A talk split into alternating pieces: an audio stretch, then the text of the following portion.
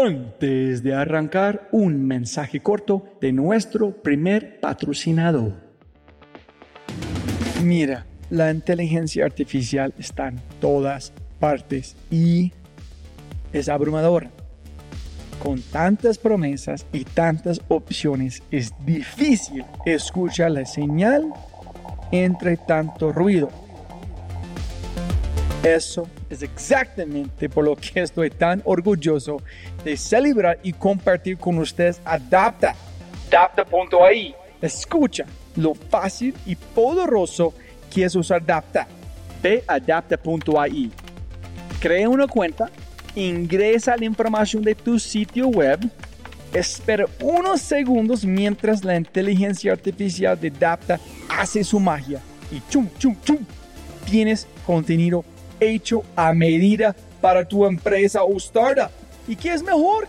La inteligencia artificial de Adapta sigue produciendo contenido más inteligente mientras más lo usas. Y mejor que eso, esto es solo la punta de un enorme iceberg de lo que Adapta puede hacer. Adapta es fácilmente una de mis herramientas favoritas. Es alucinante. Y solo para los oyentes de este podcast tengo un código especial que les dará el 50% de descuento durante los primeros tres meses usando Dapta. Pruébala ahora en www.dapta.ai dapta.ai o haz clic en el link en la descripción de este podcast y aplica mi código podcast y crece tu productividad exponencialmente. Eso fue cero idea nuestra brillante. Eso fue, de nuevo, Rappi se lanzó como tienda de barrio. Y cuando se entregan a su vocación, fluyen. Et ne se comparant avec personne, on devient irréprochable. Y más recientemente una transformación cognitiva. brutalmente informado de lo que te apasiona. Es una actitud frente a la vida. Yo soy lo que yo creo que tú piensas que yo soy.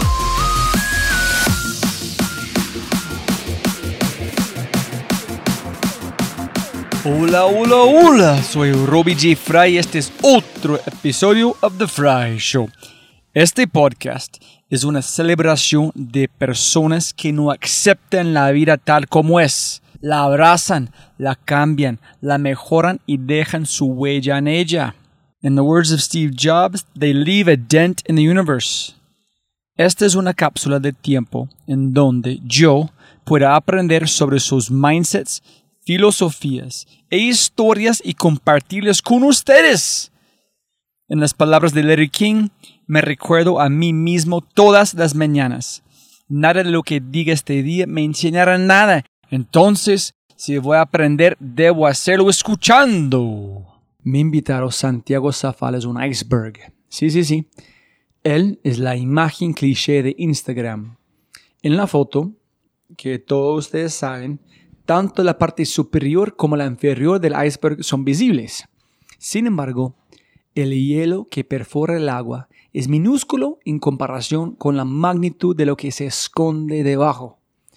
Este podcast es lo mismo, solo que un vistazo a la mente de alguien que ha dedicado años y años y años a construir y mejorar el mundo de los emprendedores en LATAM. Y Santi tiene un sitio espectacular, se llama Defecto, o, pero escrito en la forma D F E C T co. Defecto. Y ese es desde su blog cuando él está escribiendo un poquito acerca de, acerca de él. Desde la prepa, cuando lanzó su primer emprendimiento, un foro llamado culture.com.mx, donde lograron tener miles de usuarios, cientos de miles de mensajes y millones de visitas hasta ahora. Más de 17 años después, dirigiendo las actividades de 500 startups en América Latina de habla hispana. Al finales de 2010 y durante 2011, viendo el ecosistema mexicano creciendo en actividad y forma, pero sabiendo que necesitaba acceso a capital y buenas prácticas, frustrados de que no existiera nada que resolviera estos temas, decidieron comenzar Mexican BC. Meses después, buscando su siguiente paso, lograron convencer a 500 startups de explorar la posibilidad de hacer algo más grande y desde entonces han generado dos fondos nuevos para América Latina, invertido en más de 100 empresas y generado ocho programas de aceleración. Esta parte viene de un post de TechCrunch en 2012. Sí, en 2012. 500 Startups de Dave McClure casi siempre han estado interesadas en dominar el mundo.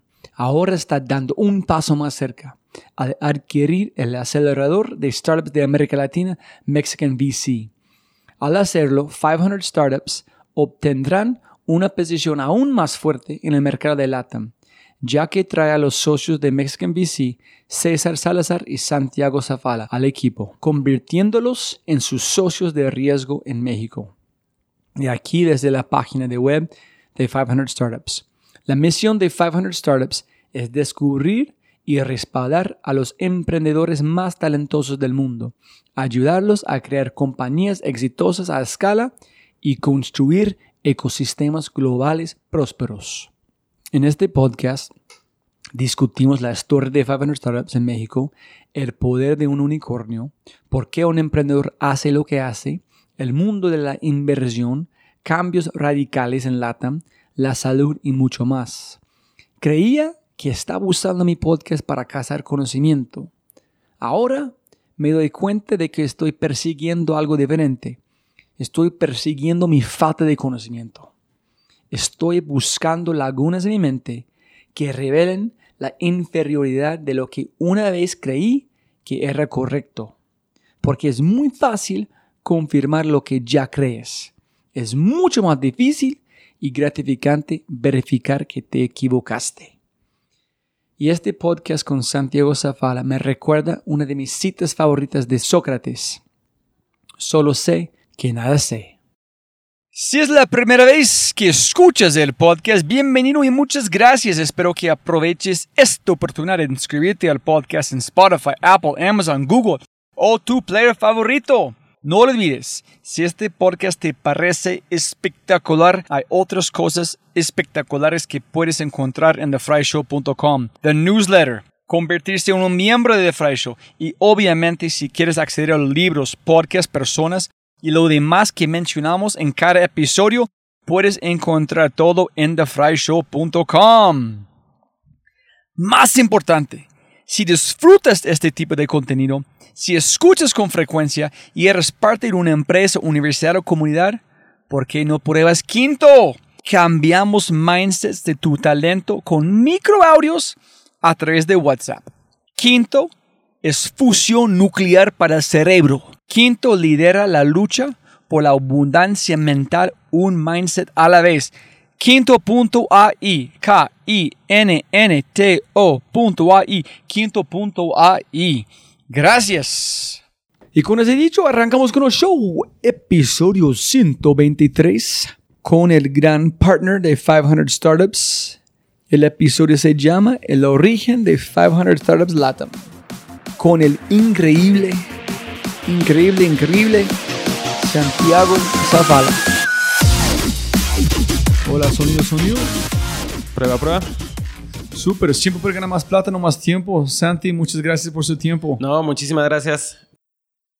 Y me gustaría arrancar muy puntual en su mundo es la palabra emprendedor. Es que cada persona con quien he hablado que es un emprendedor de verdad en el sentido de la gente está imaginando, nunca pensaron yo voy a ser emprendedor. Solamente vieron algo, tuvo una rascanita, rascarlo, un problema, y fueron por allá. Y después de hablar con Álvaro Velasco, aquí de Skyler, que yo encontré es mucho más una filosofía de vida, una filosofía de cuando llega un reto gigante, cómo girar la energía. No es una palabra, pero al otro lado me encanta en el sentido que es como Joseph Campbell, es una llamada a acción. Entonces muchos, ah, yo quiero ser emprendedor, súper, porque van a intentar hacer algo, en sin embargo si funciona, vale la pena para este llama acción que hay mucho más en la vida de estar un conformista. Y gracias por su paciencia. ¿Cuál es tu definición o qué piensas de la palabra? Híjole, no sé, o sea, no, no había pensado mucho en, en la parte más conceptual de la palabra, ¿no? Pero ahorita que decías todos estos, estos temas, yo lo que estaba pensando es que yo desde chiquito nací, crecí en un núcleo familiar emprendedor. Entonces, con Don Jorge. Don Jorge. Y entonces, y, Doña Ana, ¿no? Y, mi hermano Daniel. Y como que desde chiquito siempre vi esto en el DNA de la familia y, de mi contexto, ¿no? Entonces, eh, no solo es emprendimiento, o sea, como hay un tema como de creación, donde, donde la creación de, algo nuevo, eh, pues obviamente requiere conocimiento y habilidades y, te, y varias cosas de incertidumbre.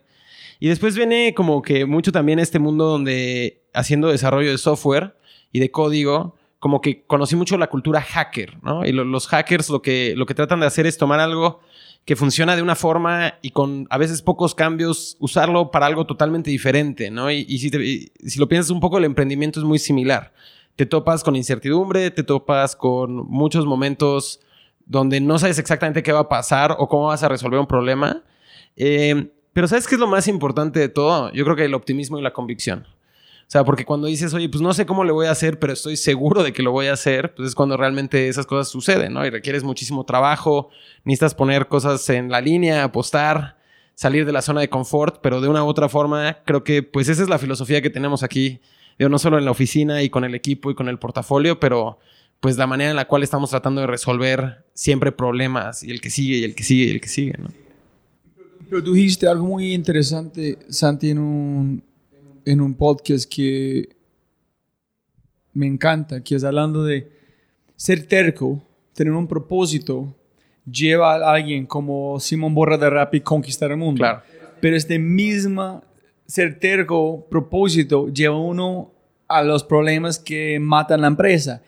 Y justo hasta, no sé si has visto el documental de Theranos. Sí, claro. De este much bueno, no, no, vi el documental, leí el libro. El de, de sí, el libro es, es, espectacular. Ella lleva una empresa como 10 billones de dólares, ser más terca de cualquier persona, pero para, yo no sé si es un sociopath o solamente ella pensó que ser terca es la razón. So, en la misma forma, cuando dices a los emprendedores, tienen que ser muy terco, estás diciendo cosa mala y buena, es muy bipolar. Claro. No, ese tema que, mencionas y, como, como bien lo dices, lo he mencionado en algunas ocasiones. O sea, uno tiene que ser terco y aparte tener la suerte de estar en lo correcto. Este, porque, o sea, no puedes, evidentemente no vas a lograr nada grande ¿eh? si cada vez que el mercado te dice que no, dices, uy, no, ya, el mercado no quiere esto, me voy a ir y, y, regresar con algo totalmente diferente. Y pues con cada persona que hablas, pivoteas, pues no, no se nota realmente que tienes un norte y que estás avanzando y aprendiendo de ese problema. Pero también, pues si todo el mundo te dice que no y nunca logras avanzar, pues te vas a quedar ahí atorado, ¿no? Entonces, eh, definitivamente es, es una de las cualidades más difíciles de explicar, ¿no? ¿Cuándo, cuándo tener terquedad y cuándo seguir hacia adelante es, es eh, o sea, no hay una respuesta, ¿no? Es, es, es, Y cuándo tener paciencia. Claro. Cuándo dejar su producto en el mercado por un, dos semanas más antes de cambiar porque está bien, solamente no hay tracción, no sé. Claro. Es bien difícil y, y ahorita tomas el, el, tocas otra palabra que conceptualmente es muy difícil de entender, que es la paciencia, ¿no? Nosotros, o sea, yo empecé, tuve la fortuna de empezar lo que estamos haciendo ahorita en el ¿Qué es? Que ahorita es, es, 500 Startups, que es el fondo que llevamos aquí en Latinoamérica para invertir en, startups eh, en etapa temprana en México, Colombia, Argentina, Chile, Perú y algunos otros países eh, hispanohablantes. Hemos invertido en 161 empresas. Pero lo que te iba a decir es que llevamos 8 años haciendo esto. Entonces yo empecé cuando tenía 24 años. Y en ese momento, evidentemente, y creo que posiblemente ahorita, seguirías describiéndome como alguien impaciente. Sin embargo, hacer startups toma mucho tiempo, ¿no? O sea, eh, salir, encontrar, eh, sabes, una oportunidad, construir un producto, como dices, o sea, quizá te desesperas porque en dos semanas no pasa algo, pero pues todas las historias de éxito que puedas leer han tomado 10, 20, 30 años, ¿no? Entonces, pues realmente hay como hay otro tema muy complicado de que dices, oye, pues tengo que ser impaciente porque necesito usar mis recursos y avanzar y en todo momento estar optimizando y, y no puedo ¿sabes? Descansar, porque tengo, tengo que poder, ¿sabes? Poner la mayor cantidad de energía en los proyectos que estás haciendo. Pero del otro lado, tienes que ser, de alguna u otra manera, también tener el temple de decir, oye, pues va a tomar varios años antes de que empieces siquiera a ver el inicio. Una de las cosas que, que el otro día platicaba es que cuando tú estás en el mundo de las ideas, pues realmente todo es bastante perfecto en tu mente, ¿no? O sea, tú dices, voy a hacer una empresa que haga X, Y o Z y te estás imaginando algo con la calidad y, robusto como, como las cosas que utilizas todos los días, ¿no? Como las aplicaciones que tienes instaladas en tu celular que usas todos los días para moverte, para pagar, para comunicarte, para entretenerte. Y en el día en el cual tú te avientas a empezar eso, tienes lo contrario de esta perfección. O sea, tienes un producto mínimo viable, pequeño, con muchas fallas, con mal diseño, que no ha pasado, ¿sabes? Por esa, esa prueba. Y ese producto mínimo viable, pequeñito, difícil, todavía con mucha incertidumbre, va a tomarle tres a cinco años tener la madurez para empezar a poder siquiera competir, ¿no? Contra estas otras cosas. Entonces, el emprendimiento, sobre todo en esa etapa temprana, requiere que esos tres o cinco años tengas convicción y, y mucha entereza, ¿no? De decir, oye, pues tengo que darle. Hay muchos temas allá interesantes, Santi, que posiblemente vos en tu posición tenés mucho más conocimiento para ayudarme a entender unas cosas. Es, tú dijiste ocho años, ¿no? Correcto. Cuando los emprendedores están aquí, una pregunta es, ¿por qué están aquí? Es decir, con este podcast, como en otro tema que la gente escucha, yo siempre hago este, es con ideas. Tiene toda razón. Es, en su mente es perfección, pero en realidad empieza a ser como una, un chicharrón, un hijo de pucha tan grave, pero tú en una forma encuentras información intentando y sacando esa información para mejorarlo. Con este podcast, cuando yo dice, ay, yo voy a hacer la, América Latina con Endeavor, voy a hacer un podcast, para mí fue un grande ser el podcast finalmente internacional. Pero el momento que yo llegué a México, la primera vez, hijo de pucha, ese, ese, debe ser normal. Ese no es grande, quise. Y mi mente fue muy gigante. El momento de hacerlo fue un paso normal. Así, Pero yo fui también consciente cada vez que yo hago algo que mi mente, oye, eso es una mentira, está bien usar esta euforia para avanzar, pero mi razón de siempre hacerlo es, es para mí mismo, para aprender de gente como vos. En cada vez que yo quiero renunciar porque los números no están acá, porque no más gente está escuchando, dice, pero no es para ellos, es para mí. ¿Qué has visto con las empresas? ¿Por qué hacen que hacen? ¿Por qué no renuncian? ¿Por qué tú no dijiste en tres años en un no más con este, no es, ese no es para mí? Claro. Fíjate que, digo, es, es una pregunta muy interesante, ¿no? La, la, en mi mente como que le escucho pensando un poquito como, ¿por qué los emprendedores hacen lo que hacen? ¿No? Y, ese, esa razón termina siendo, en verdad, lo que mueve la aguja en el momento más difícil, ¿no? En el momento en el que te fueras a rendir, si tu razón es profunda y hace mucho sentido, es muy probable que, que eso te dé la resiliencia, ¿no? Eh, hemos trabajado con mucha gente, hemos tenido la fortuna y el privilegio verdaderamente de trabajar con equipos impresionantes. Y a través de los años como que he visto que cada quien tiene su propia razón, ¿no? y casi como eh, como los eh, superhéroes, que de repente eh, cuando sigues un superhéroe por una cantidad de tiempo, ahí todos tienen como un origin story, ¿no? El, el, inicio de sus superpoderes vienen de un lugar en específico, de ese momento donde a Spider-Man lo muerde una araña, ¿no? Y le da esos superpoderes o, cómo es que, ya sabes, este, no sé, Superman llega a la Tierra y es gracias a los rayos del sol de nuestro planeta que le dan e, estas cualidades, ¿no? Los emprendedores son iguales, creo que hay, hay, momentos donde han vivido en, ya sea en su núcleo familiar, en su sociedad, en su industria, una frustración muy grande que los hace, eh, sabes, decir, sabes, voy a dejarlo todo para construir esto. Eh, hemos tenido eh, gente de todos lados, ¿no? Habrá el que quiere hacer dinero, habrá el que quiere fama, habrá el que quiere resolver un problema. Eh, y es muy curioso que para nosotros, o sea, como... Eh, supongo que a, algunas personas les puede sorprender, pero para nosotros es increíblemente importante esto. O sea, cuando entrevistamos empresas en la aceleradora es muy normal que una de las primeras preguntas que les digamos es ¿por qué estás haciendo esto? ¿no? O sea, ¿cuál es la serie de cosas que sucedieron en tu vida para que en este momento en el tiempo esta sea la mejor manera en la cual puedes impactar la realidad. este es algo, algo más que también quiero agregar a este como problema un poquito enredada, pero es, la gente llegan aquí, piensen que saben por qué están aquí, ellos llegan aquí por un problema, pero llegan aquí y se encuentran que ese no fue el problema. Es algo más profundo, más complicado. Tú tienes que ayudar a ellos. No es un pivot, pero mirar, poner atención a otro lugar. Y allá ellos tienen que cambiar su propósito. A veces todo lo que han hecho, hacer algo más. Entonces, el problema no puede ser porque ellos están aquí, porque el problema han cambiado. Entonces, es más profundo de, ok, yo quiero ayudar movilidad en México, cuando es mucho más de movilidad, es, ayudar a una abuela llegar su hija a como el colegio sin problemas de violencia. Su movilidad fue su chispa, pero fue mucho más. ¿Cómo has visto esa evolución?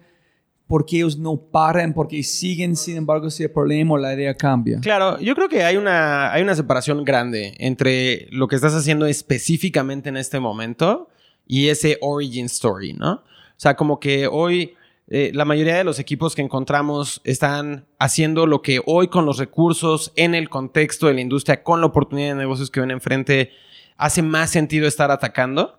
Pero ya que ves esa, esa historia de por qué están emprendiendo, normalmente es mucho más profunda, como dices, ¿no?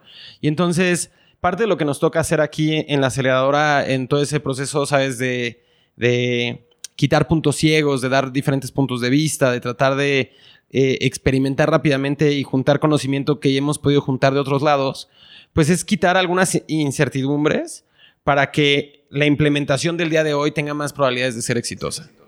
¿Cómo así? Pues digo, nosotros al haber trabajado en 160 empresas y haber analizado literalmente miles y miles y miles de empresas, tenemos muchos socios con los que han invertido en nosotros o hemos coinvertido, que tienen presencia en diferentes industrias.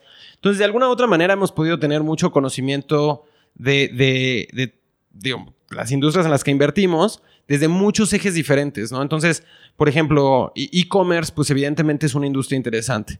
En el portafolio tenemos empresas que hacen pagos, que hacen envíos, tenemos empresas que hacen optimizaciones de marketing, tenemos herramientas para manejar inventario, tenemos diferentes herramientas y, digo, todo lo que hemos hecho de e-commerce algún día ha hecho marketing en línea, ha hecho adquisición de clientes por diferentes canales, hemos visto empresas tener éxito, tener fracaso, hemos visto diferentes ecuaciones de gente que vende por suscripción, de gente que vende artículos que tienen altos márgenes, bajos márgenes, alta diferenciación, etc. Entonces, de repente tenemos ya mucha profundidad de entender nosotros como que, wow, un modelo que normalmente tiene estas propiedades es más capaz de tener éxito que este otro. O si evitas esta situación, quizá puedes crecer más rápido, ¿no?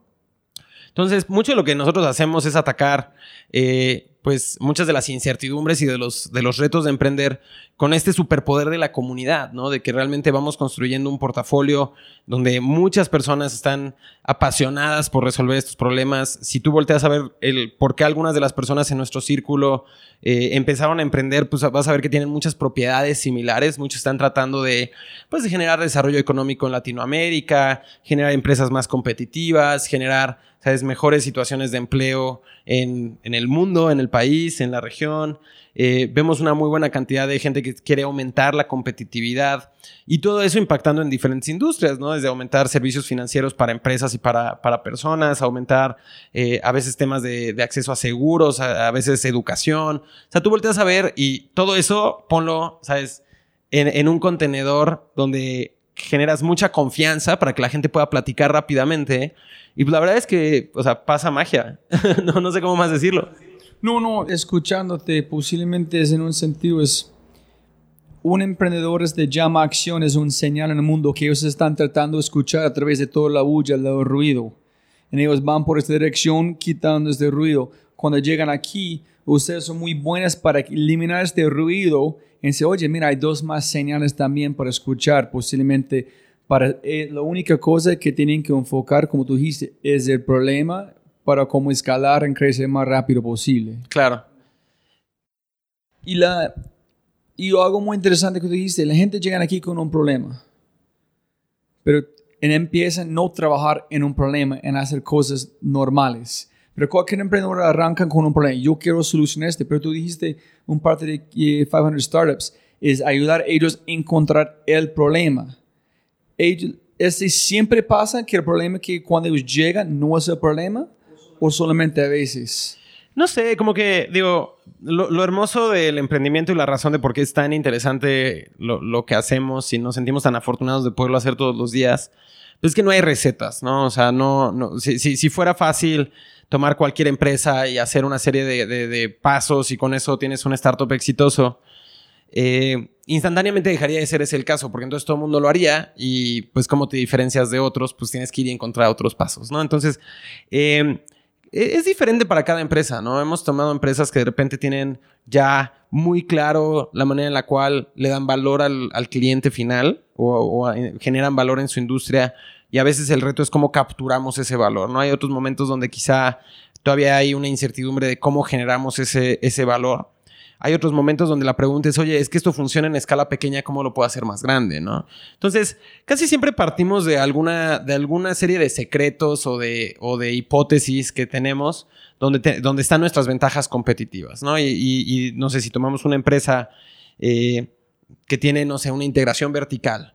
¿Sabes? En vez de hacer una cosa, hace dos o tres cosas, pero las hace todas en una misma empresa y entonces eso le va a dar más margen o le va a dar más control del proceso. Pues partimos de eso y de ahí empezamos a construir lo que sigue. Tenemos otras empresas que a veces es más bien una situación de por hacer las cosas de manera diferente que, es, que los competidores que hoy están en el mercado quizá va a tener menos gastos, ¿no? Es más eficiente o va a poder crecer más rápido. O sea, si volteas a ver empresas como Uber, Airbnb, etcétera, utilizan los assets de alguien más, ¿no? Entonces, al, al ser asset light, pues yo creo que ahora vamos a ver otro péndulo totalmente diferente de empresas que van a decir, oye, ya Uber funcionó siendo asset light, pero si soy asset heavy, puedo tener más eficiencias, ¿no? Y puedo tener más control de la experiencia, y puedo tener más filtros en mis choferes. puedo- Entonces de repente te vas a empezar a dar cuenta de que incluso lo que funciona en un momento en el tiempo no va a seguir siendo competitivo hacia adelante, ¿no? Entonces, lo que nosotros tenemos que hacer aquí es más que nada tratar de, o sea, como nuestro, nuestro rol, ¿no? Nuestro, nuestro DNA es cómo podemos leer muy rápidamente el momento en el que estamos en una industria, cómo traer la mayor cantidad de recursos, conocimiento y puntos de vista diferentes para en poco tiempo tomar una decisión difícil, ejecutarla y aprender y volverlo a hacer y volverlo a hacer. El resultado de eso es que hemos tenido algunos casos relativamente históricos en, en, las, en los 10 baches que hemos hecho de empresas que quizá entraron con algo y salieron con algo diferente. Y en ese proceso de pivot, pues le atribuyen un poco a este trabajo. Pero no diría que, esos, que, que ese es el, el camino que esperamos que todo el mundo viva. Igualmente hemos tenido otras personas que han entrado con algo y desde el principio teníamos la claridad de que el reto es crecer esto y les ayudamos a crecerlo y lo crecieron. Y, están haciendo lo mismo quizás cinco años después, ¿no? Entonces, eh, no, no, no es que nuestro objetivo sea traer disrupción y traer cambio a las empresas. Nuestro objetivo es aumentar las probabilidades de éxito a través de traer puntos de vista, a, traer, a través de traer buenas prácticas, a través de traer recursos, eh, conectividad en su industria y con otras industrias y disminuir las probabilidades de fracaso quitando riesgos, ¿no? Y esos riesgos pueden ser, oye, ¿no te has dado cuenta que eh, dentro de seis meses que vayas a levantar tu ronda va a ser importante que tengas tu contabilidad bien, bien hecha ahorita, ¿no? Entonces, ¿por qué no empezamos desde ahorita? Oye, ¿sabes qué? Para poder crecer de 50 a 250 personas vas a necesitar tener un equipo de liderazgo que tenga una cultura de cierto estilo. ¿Por qué no la empezamos a trabajar desde ahorita? ¿no? Entonces, como que eh, cuando empezamos hace ocho años, para mí era como jugar checkers, ¿no? O sea, como jugar damas chinas. Y de repente te das cuenta de que, o sea, producto, tecnología, mercado, pues es, es, un juego, ¿no?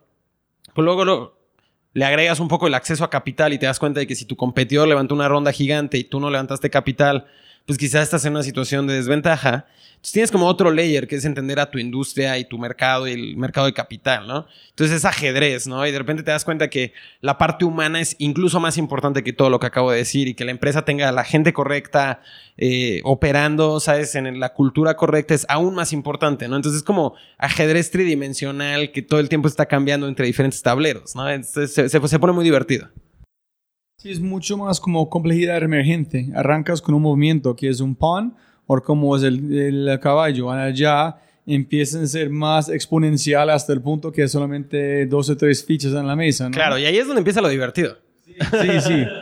Ese es cuando tiene control de distribution y allá solamente es como conquistar, ¿no? Pero el otro es, alguien llega en ser muy terco o terca es parte de este ADN Ustedes dicen, oye, parece, ¿no has visto que el mercado está moviendo acá? ¿Qué piensas, piensa que ustedes deben poner acá? Y ellos dicen, no, vamos por aquí. Gracias por su consejo. ¿Cómo es el debate? Es más con cifras que, miran, inténtalo con eso. Esa es la cantidad de plata que necesitas por ese tipo de tracción. Si no funciona, está bien, pero inténtalo por lo menos para ver qué es posible.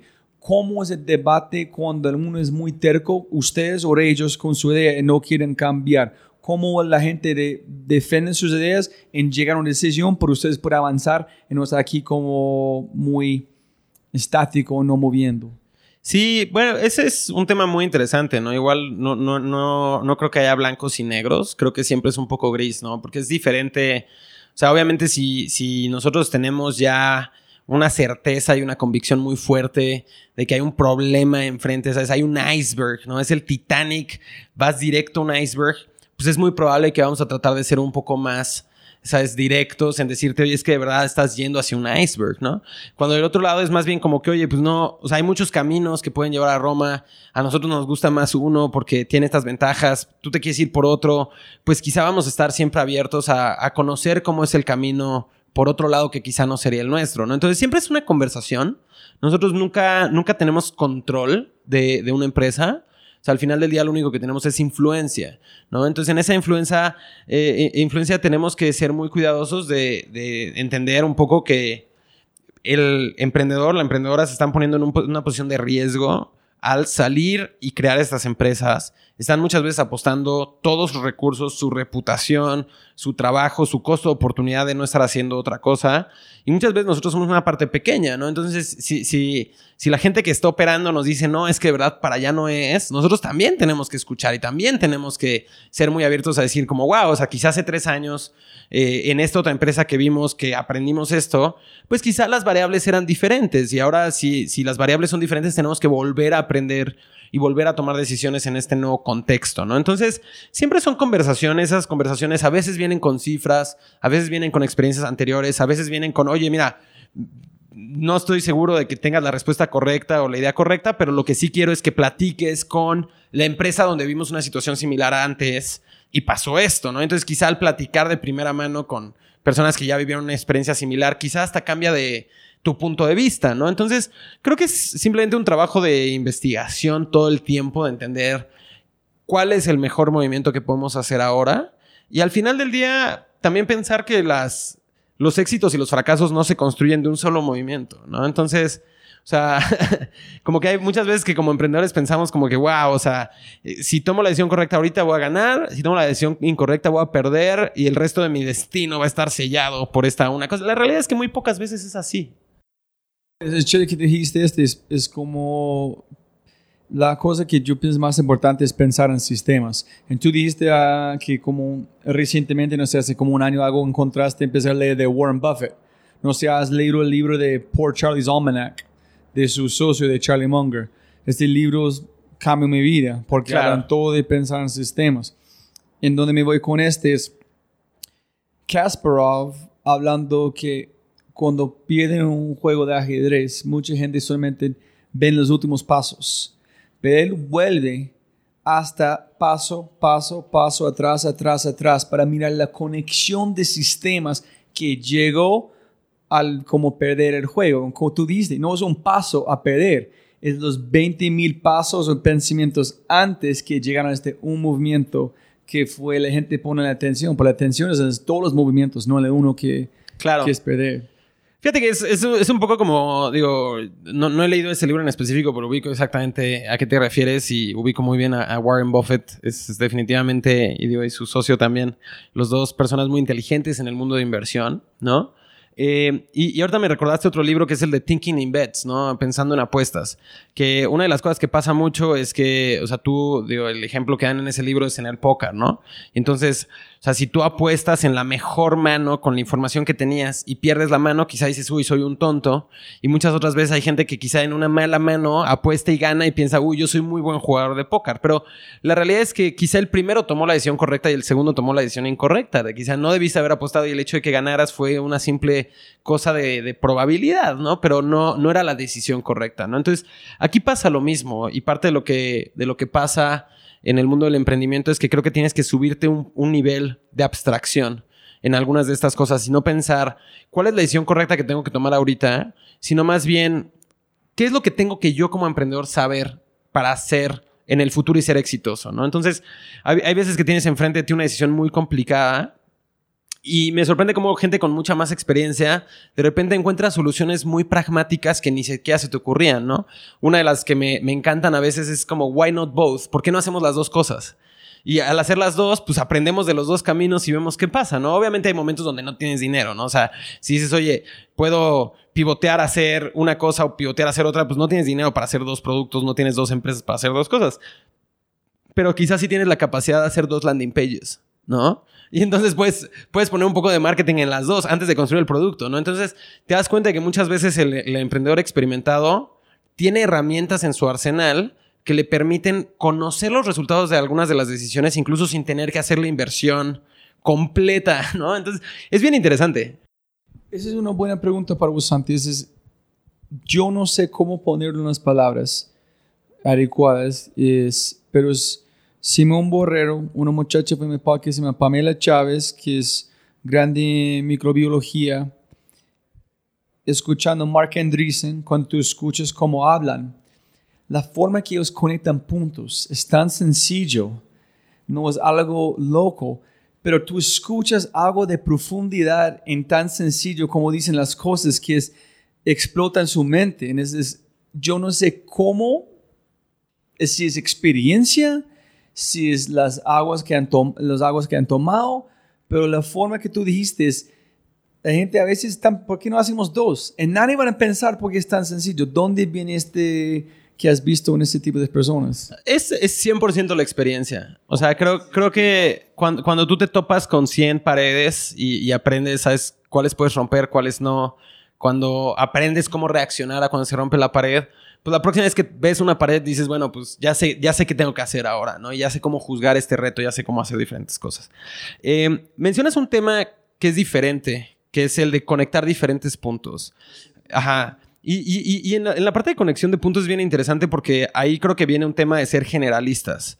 Entonces, uno- una- uno- un emprendedor que conoce diferentes industrias, que conoce diferentes disciplinas, que ha visto, ¿sabes? Desde el desarrollo de producto, el entender a un cliente, el hacer la venta. De repente, esa persona, al tener todo en la mente, al tener menos, ¿sabes? Como que menos especialidad en una parte en específico, a veces es capaz de conectar cosas que nadie más en la organización ve, ¿no? Y entonces, como, como founders, creo que tenemos que hacer mucho de eso con nuestro negocio. O sea, hay veces que la persona que está haciendo ventas quizá no se da cuenta de que hay una oportunidad de ofrecer una cosa diferente, extra, cobrar más o cobrar menos, porque no estuvo en la parte de diseño de producto. Pero tú como founder deberías de tener conocimiento de todo para poder de repente conectar esas cosas que al juntar una cosa en la parte, no sé, de, de- tecnología junto con algo de, de ventas, de repente pasa algo mágico, ¿no? Y ahí tienes founders este, históricos como Steve Jobs o, digo, ahora creo que Elon Musk también es muy famoso por hacer esto, que son capaces de ser generalistas en su negocio, ¿no? Y rodearte de especialistas que te puedan dar mucho input creo que es valioso. Creo que eso ayuda mucho a veces a generar esa genialidad percibida, ¿no? De algunas personas que dicen como que, wow, esta persona es muy inteligente. Y sí, sí es muy inteligente, pero también ha conocido mucho del proceso como para poder conectar diferentes cosas. Y el otro tema que, mencionas es como la parte de inspiración y comunicación, ¿no? O sea, yo creo que buenos founders comunican muy bien porque saben que ese es, ya en una organización mediana o grande, la única manera que tienen de impactar el negocio. Entonces, ¿qué es este? No, es, yo, yo veo que es una combinación que si es un founder, la forma que transmite la información es porque ellos han hablado, han pensado, han vendido miles de veces la idea, hasta es como igual de hablar su familia, es parte de su ADN, entonces ellos transmiten este amor. Si es una empresa nueva, ellos están hablando también de todas las empresas que han fallado para este. Entonces, para mí es una forma de práctica en visión. En, en, en Elon Musk es muy raro cuando hablan, pero captiva. Es muy diferente de Jeff Bezos. Con Jeff Claro. Bezos no me importa, pero Elon Musk cuando habla tú, tú escuches porque qué dicen es, es, uy, es, un poquito raro. Claro, no, 100%. O sea, es una mezcla de haber comunicado por mucho tiempo y haber seguro, seguro aprendido qué funciona, qué no funciona. Pero al, al final del día es una cualidad extremadamente importante para el liderazgo de un negocio en general, ¿no? O sea, eh, eh, yo, yo, una de las cosas que habiendo convivido con algunos CEOs y, y algunas CEOs de diferentes eh, tamaños de empresa, algo que me sorprende es que normalmente cuando empiezan a llegar a un cierto nivel de éxito, se vuelve un poco repetitivo platicar con estas personas, ¿no? Porque te cuentan lo mismo varias veces. O sea, incluso, digo, he tenido experiencias donde de repente, no sé, ceno con alguien un día en alguna conferencia y me platica, no, es que mira, estamos haciendo esto, esto, esto, esto, este es el futuro, ¿no? Y los ves al día siguiente en el desayuno y empiezas a platicar y te dicen lo mismo. Y tú como, oye, pero esta persona está loca. O sea, eh, o sea hace menos de 24 horas me estabas diciendo esto mismo. O sea, es que no te acuerdas de que platicamos, es que no pusiste atención, es lo que sea. Y más bien te das cuenta de que llega un punto donde, donde se dan cuenta que tienen que ser muy claros. Y parte de la claridad viene con la repetición. Ah, entonces eso está bien, que está Sí, repitiendo eso. Claro. Ah, no, y tú- ok. tú, tú escucha, o sea, a la gente que dirige a varias de las empresas de tecnología, o sea, tú velos en diferentes conferencias y dicen cosas muy similares hacia, la- hacia el mismo público, o sea, tratando de repetir algunas cosas. Y yo creo que es eso, es porque tienen una necesidad de comunicar con claridad la visión hacia, hacia dónde están yendo como, como organización. ¿Dónde viene la claridad? Ah, pues es una pregunta muy abstracta, ¿no? No, Este- pero no, no, no, pero ¿qué tú has visto con los pitches de estas personas? Cuando ellos hablan, tú puedes sentir esta claridad con su visión.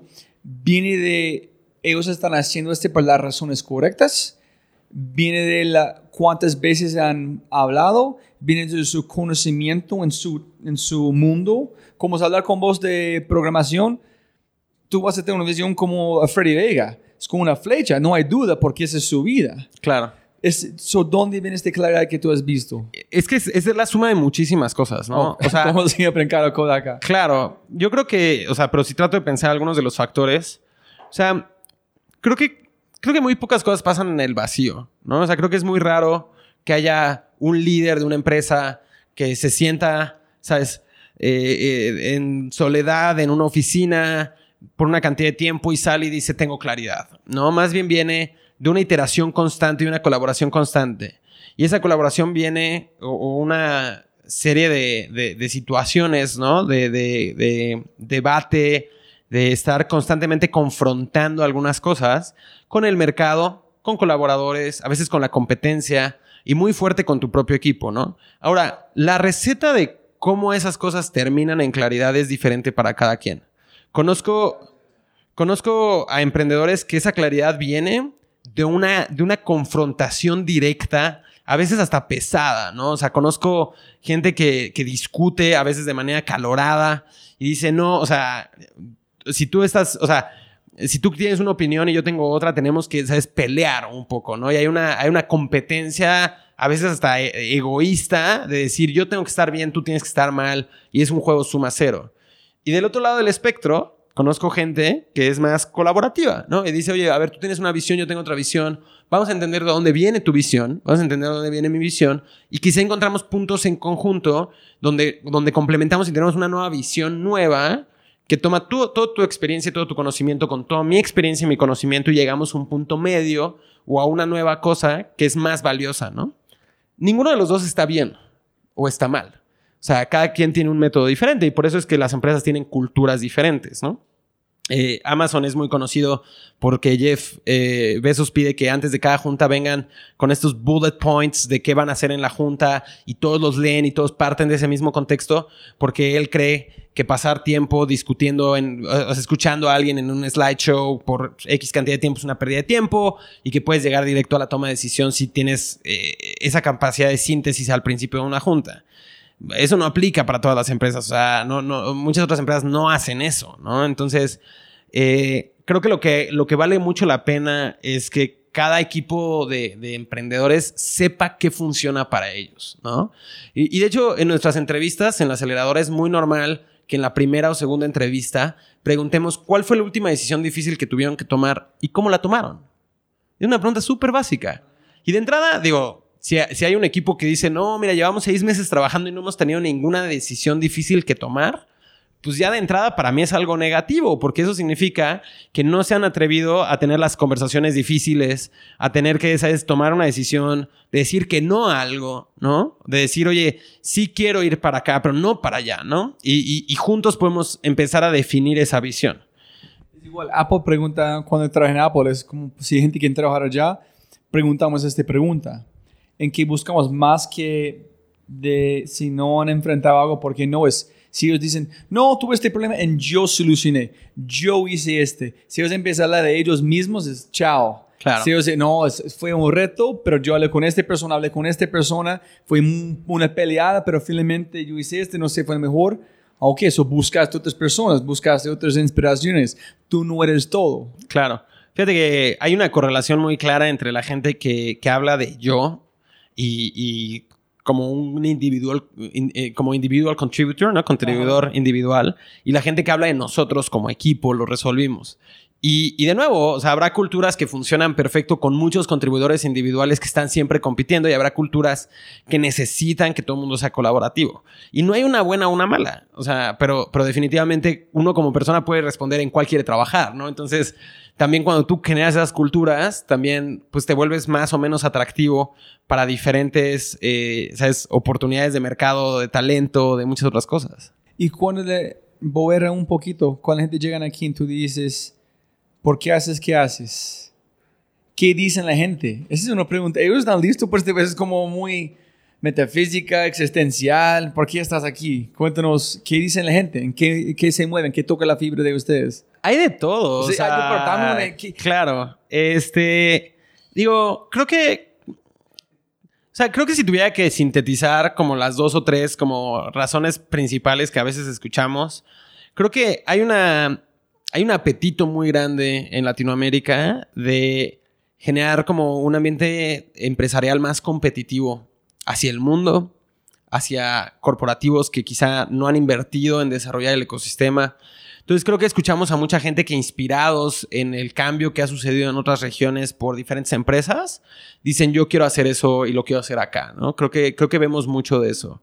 Creo que, digo, Latinoamérica, al ser también un ambiente como muy familiar, creo que hay mucha gente que se inspira un poco en las experiencias de su familia, ¿no? Y decir, oye, yo vi a mi papá o a mamá trabajar de X, Y manera, me gustaría generar un mundo en el cual y, creo que cuando tú volteas a ver los startups motivados por equity, motivados alineando, sabes, incentivos con toda la organización, creo que es algo muy bonito que puede llegar a, a, inspirar a mucha gente a decir, oye, realmente como comunidad queremos construir una empresa exitosa y que le impacte positivamente a nuestra región, ¿no? Y queremos que eso le impacte a todos los que trabajan en la empresa.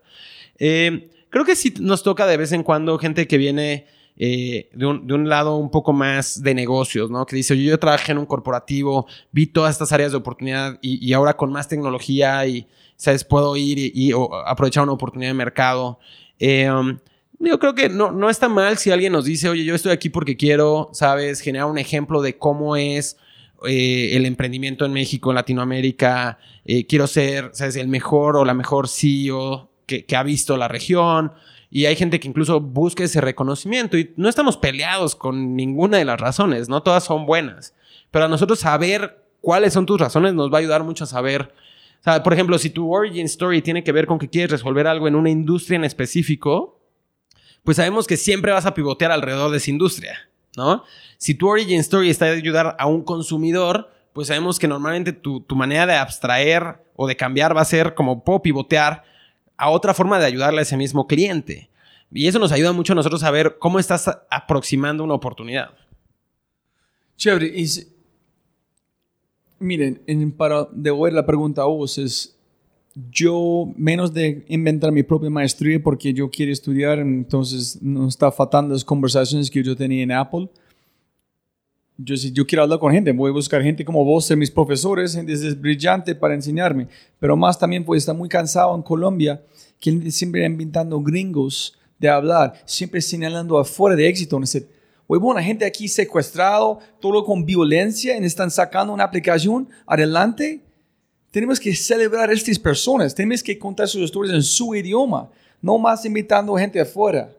Tenemos el contexto en estas estrellas, poner ellos encima, no cortar ese éxito, para todos nos ponemos a emular en sacar este mundo adelante.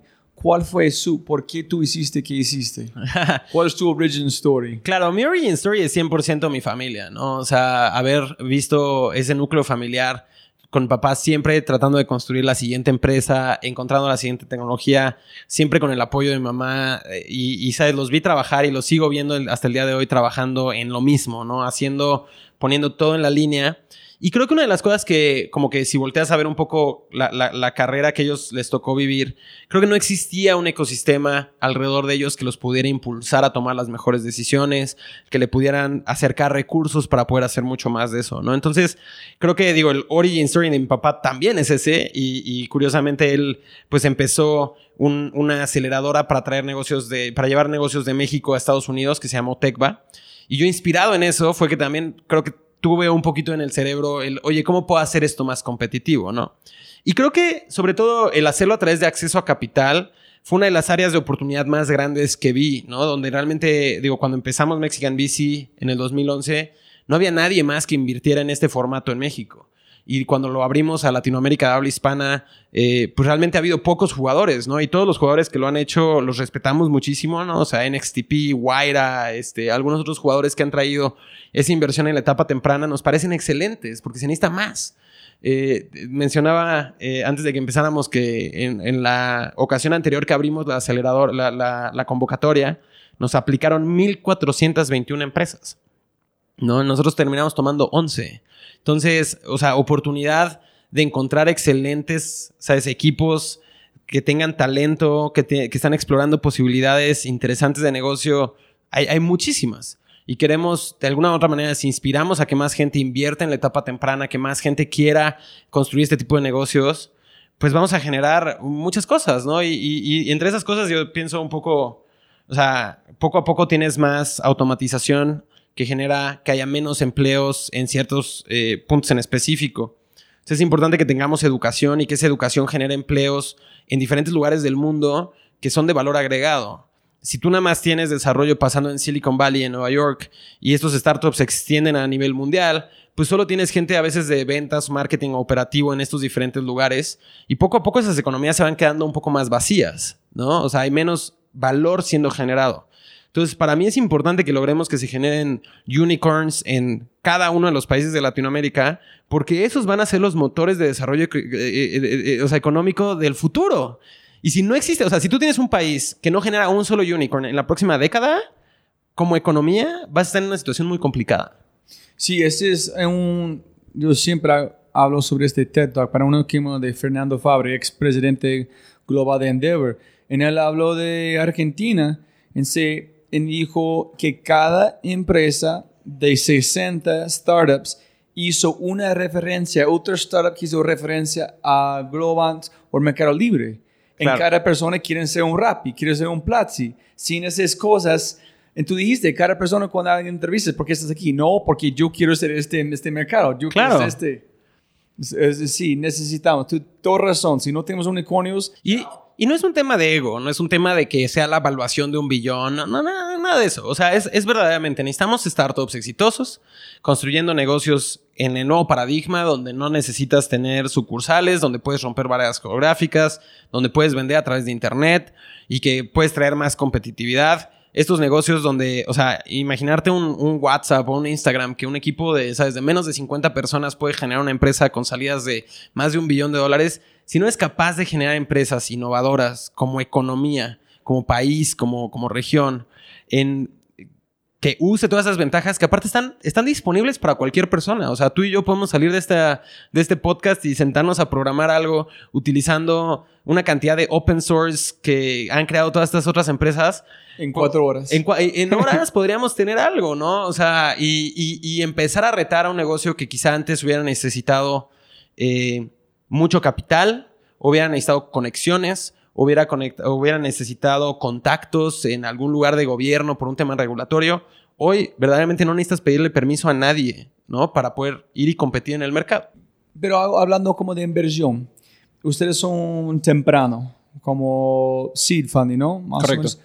Que es como que hasta 60 mil dólares hago ya, ¿cuál es el máximo que ustedes lo hacen? Nosotros en los tickets iniciales ponemos hasta entre 50 a 100 mil dólares. La convocatoria que tenemos abierta ahorita, por cierto, si entran a aplica.500.co, en este momento pueden aplicar a nuestra convocatoria. ¿Cuándo abre? ¿Cuándo abre? Ah, está abierta ahorita y ¿Hasta cierra cuándo? hasta el 8 de septiembre, o sea, una semana. Pero no sé En si va a estar publicado. En los cuatro meses es de cuándo a cuándo. 25 de noviembre empieza.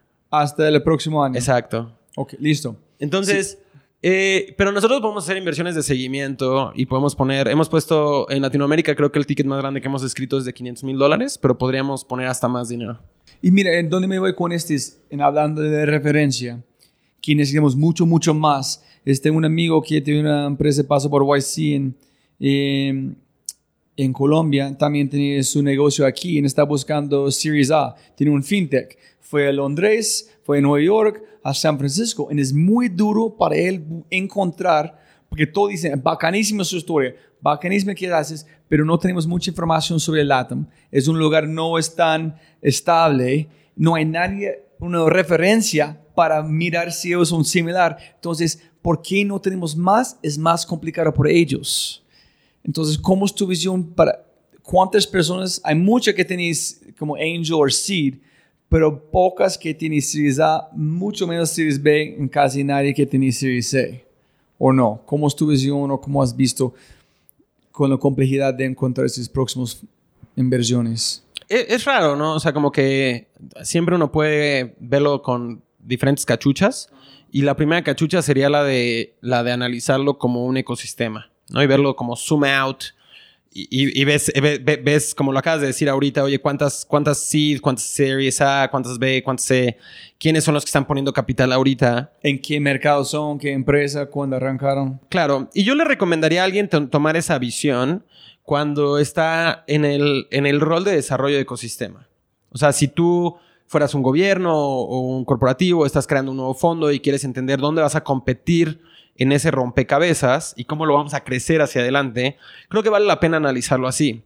Pero creo que como emprendedor, cuando tú tienes una necesidad de capital, lo tienes que ver de una manera diferente. Y, y eso por, por varias razones, ¿no? La primera es que ese, ese ecosistema que acabas de describir ha cambiado mucho y va a seguir cambiando, ¿no? Si regresamos tan solo cinco años o regresamos ocho años a cuando nosotros empezamos, no había nada. No había un solo fondo que hiciera una serie A o B. O sea, entonces, si tú ves lo increíblemente mejor que es ahora y te imaginas cómo va a estar el próximo año o dentro de dos o dentro de tres. Entonces, imagínate a alguien que esté empezando ahorita y que dice, yo voy a empezar hoy un startup o estoy empezando ahorita un startup. Y quizá a levantar una serie semilla dentro de un año, una serie A dentro de dos, una serie B dentro de tres, una serie C dentro de cuatro. El rompecabezas de hoy no importa. El ecosistema va a ser mucho mejor ahí dentro de cuatro años. Vemos un punto de inflexión, vemos a jugadores como SoftBank, vemos a ju- a jugadores grandes como Naspers, vemos a muchos otros que han puesto inversiones en Latinoamérica, vemos a todos los corporativos en Latinoamérica hoy reinventándose a saber cómo invertir, comprar, hacer partnerships con startups. Entonces, en cuatro años va a ser, o sea, si regresamos hace cuatro años y vemos el cambio que ha habido en cuatro años y pensamos que viene con más velocidad, entonces en cuatro años va a ser impresionante. Entonces, ese emprendedor que está hoy preocupándose de dónde va a venir su serie B, creo que debería de preocuparse más bien por, por cómo llegar de SIDA a serie A, ¿no? O de dónde está a SID, ¿no? Y ahora, del otro lado, la otra razón que es bien interesante es que creo que como, como, como alguien que hace levantamiento de capital, ¿no? Como alguien que está haciendo fundraising constantemente, como que el, el- el valor más importante que vas a tener es una suma de la oferta que tienes, o sea, qué hace tu startup, porque está creciendo, no está creciendo, tiene una oportunidad de mercado, otras cosas, y en eso deberías de gastar mucho tiempo. Una segunda cosa que va a ser relevante es tu capacidad de comunicar y tu claridad que, mencionábamos hace rato. Y la última va a ser tu red de contactos. Entonces, este rompecabezas que acabas de platicar, pues quizá está más disponible para el emprendedor que lleva años construyendo una red, credibilidad, que ya conoce a gente que le puede presentar a otras personas y que de alguna otra manera quien sea en el ecosistema le va a tomar una reunión. Esas personas son pocas, ¿no? Entonces, si tú estás en la posición donde quieres levantar rondas en el futuro, quieres, sabes, ser parte de este ecosistema de levantamiento de capital, yo no me estaría preguntando si hay muchos o hay pocos. Me estaría preguntando, ¿qué estoy haciendo yo para estar conectado con más? ¿No? Entonces creo que, creo que es más pragmático esto y, y el reto, la invitación un poco a todas las personas que nos estén escuchando, es que siento que hay mucha gente que dedica mucho tiempo a mapear el ecosistema, discutir si hay muchos o pocos, si es más fácil o más difícil, si internacional o regional, etcétera. Creo que es más importante pasar ese tiempo como emprendedor, ¿sabes? Yendo a tomar una reunión más con otro inversionista ángel en tu ciudad, aprendiendo a pichar, preguntándole, oye, si tú no, me presentas a alguien más. O sea, hay, hay un tip que siempre le doy a todo el mundo en el tema de fundraising, que es, si, tú lo ves como un, proceso de ventas, donde el 95% de la gente te va a decir que no, entonces vas a tener 100 reuniones para tener 5 angel investors, es cansadísimo y vas a decir es una pérdida de tiempo y, es bien difícil. Y, lo- y comparas con la ronda que ves que se anunció en TechCrunch y dices, seguro es más fácil en Silicon Valley. Conseguir dinero no es fácil en ningún lado. Y solo pocos lo logran, ¿no? Entonces, si tú lo cambias a decir, voy a hablar con 100 personas y voy a tener la oportunidad de generar 100 relaciones nuevas con gente que me puede conectar con talento, que me puede dar consejos, que me puede dar un punto de vista, y voy a salir de cada reunión de fundraising con otro contacto, con una nueva persona a la que puedo, sabes, pedirle cosas, que entiendo quién es y por qué, por qué le interesó platicar conmigo originalmente, pasas de tener éxito 5 de cada 100 veces a 100 de cada 100 veces. Y es increíble. Pero yo quiero aumentar el nivel de problema. Venga. Eh, eh, eh, ellos tienen muchos contactos con grandes, grandes. Y Series, Series A es mucho más complicado, como tú sabes, de otro. Hay como el tiempo de invertir de poder esta empresa si vale la pena, es como vale más que como casi a veces de, la- de una inversión inicial en un sentido. Y yo pregunté a ellos si ellos pueden cambiarlo. Una cosa que van a hacer diferente sería, es, ok, aquí es la lista de, de 100, aquí son 20. Este es, este 15, sabemos que posiblemente no, pero vamos a pulir nuestro pitch y escuchar qué ellos dicen para finalmente tener el pitch con Series A muy pulido para presentar los grandes que pensamos que van a invertir, menos de arrancar con los unos que son más importantes cuando tienes menos información. Entonces tiene que muy, muy estratégico. El otro fue, él dijo, pensando en posiblemente no estamos en Forbes, TechCrunch, etc. Muy recientemente no somos top of mind. So es hacer un mucho PR antes de buscarlo. Cuando ellos buscan, van a googlear, encuentran a ellos. ¿Qué es tu opinión más de ajedrez Maquiavelo en ese sentido? No, no lo compro. ¿No? No. ¿Por qué? Cuéntame por qué. Porque cada vez que escucho a alguien que dice, no, es que solo hay 20 fondos en el, que, que pueden hacer mi serie A. I just don't believe it. No, no lo creo. No, no, no. No, es, series- no es 20. Es, es cada uno. Quieren invertir, pero dicen no hay información, no estamos interesados en fintech en LATAM y no hay otra referencia para hacerlo. Gracias, muy chévere que hacen. Cuéntame si alguien más está a bordo para darte la plata. Claro, mira, hay 300 mil personas en el mundo que tienen assets under management como individuos, como, como high net worth individuals, con más de 30 millones de dólares, ¿no? Cada corporativo del mundo está hoy preguntándose cómo invertir en venture capital. Volteas a ver la tasa promedio de retorno de los bonds en Estados Unidos y el 20% de ellos están dando abajo del 4 o 5% y como el 7% de ellos están dando cero o menos. Entonces, hay, capital, mm, hay mucho capital en el mundo que está buscando cómo tener mejores retornos estratégicos y cómo tener mejores eh, retornos financieros. Entonces, si tú tienes una empresa que puede generar retornos estratégicos y financieros, en cualquier etapa vas a tener muchos angel investors, en cualquier etapa vas a tener muchos family offices, en cualquier etapa va a haber fondos de tu industria, en otras geografías, en tu geografía. Y sí, sí, sí, sí, levantar dinero es difícil, es bien difícil. O sea, no, no, no hay que quitarle eso, eso el punto. Pero definitivamente tienes que pensar que lo que hay poco es grandes emprendedores generando grandes oportunidades, innovación, con toda esa pasión y todas esas posibilidades. Entonces creo que esos, esos founders sí pueden hacer mucho para mejorar su estrategia de fundraising. Obvio si tienen un mejor pitch, obvio si saben mejor cómo comunicarlo, obvio si tienen más exposure, pues generan más fear of missing out. Pero más importante de todo es que tienen que pensar, o sea, que hay mucha gente allá afuera que se moriría por invertir en ellos, pero tienen que ellos hacer el trabajo difícil de atreverse a mandar ese correo, ese cold email, a pedir ese intro, a tomar esa reunión y pensar que va a ser un proceso que va a tomar tiempo, que va a tomar esfuerzo, que va a requerir salir de la zona de confort.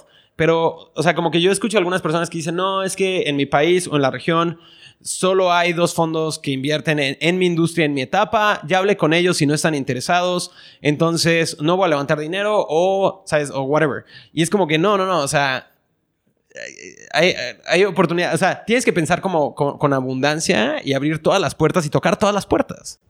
Ok, listo. Vam- Vamos a ver cómo, cómo sigue ellos en cuando llegan, cómo fue la cosa, para hacer cómo hiciste en cuál fue la, claro, la chispa. nosotros tenemos, digo, 160 empresas en el portafolio, 50 han fracasado, 110 están vivas.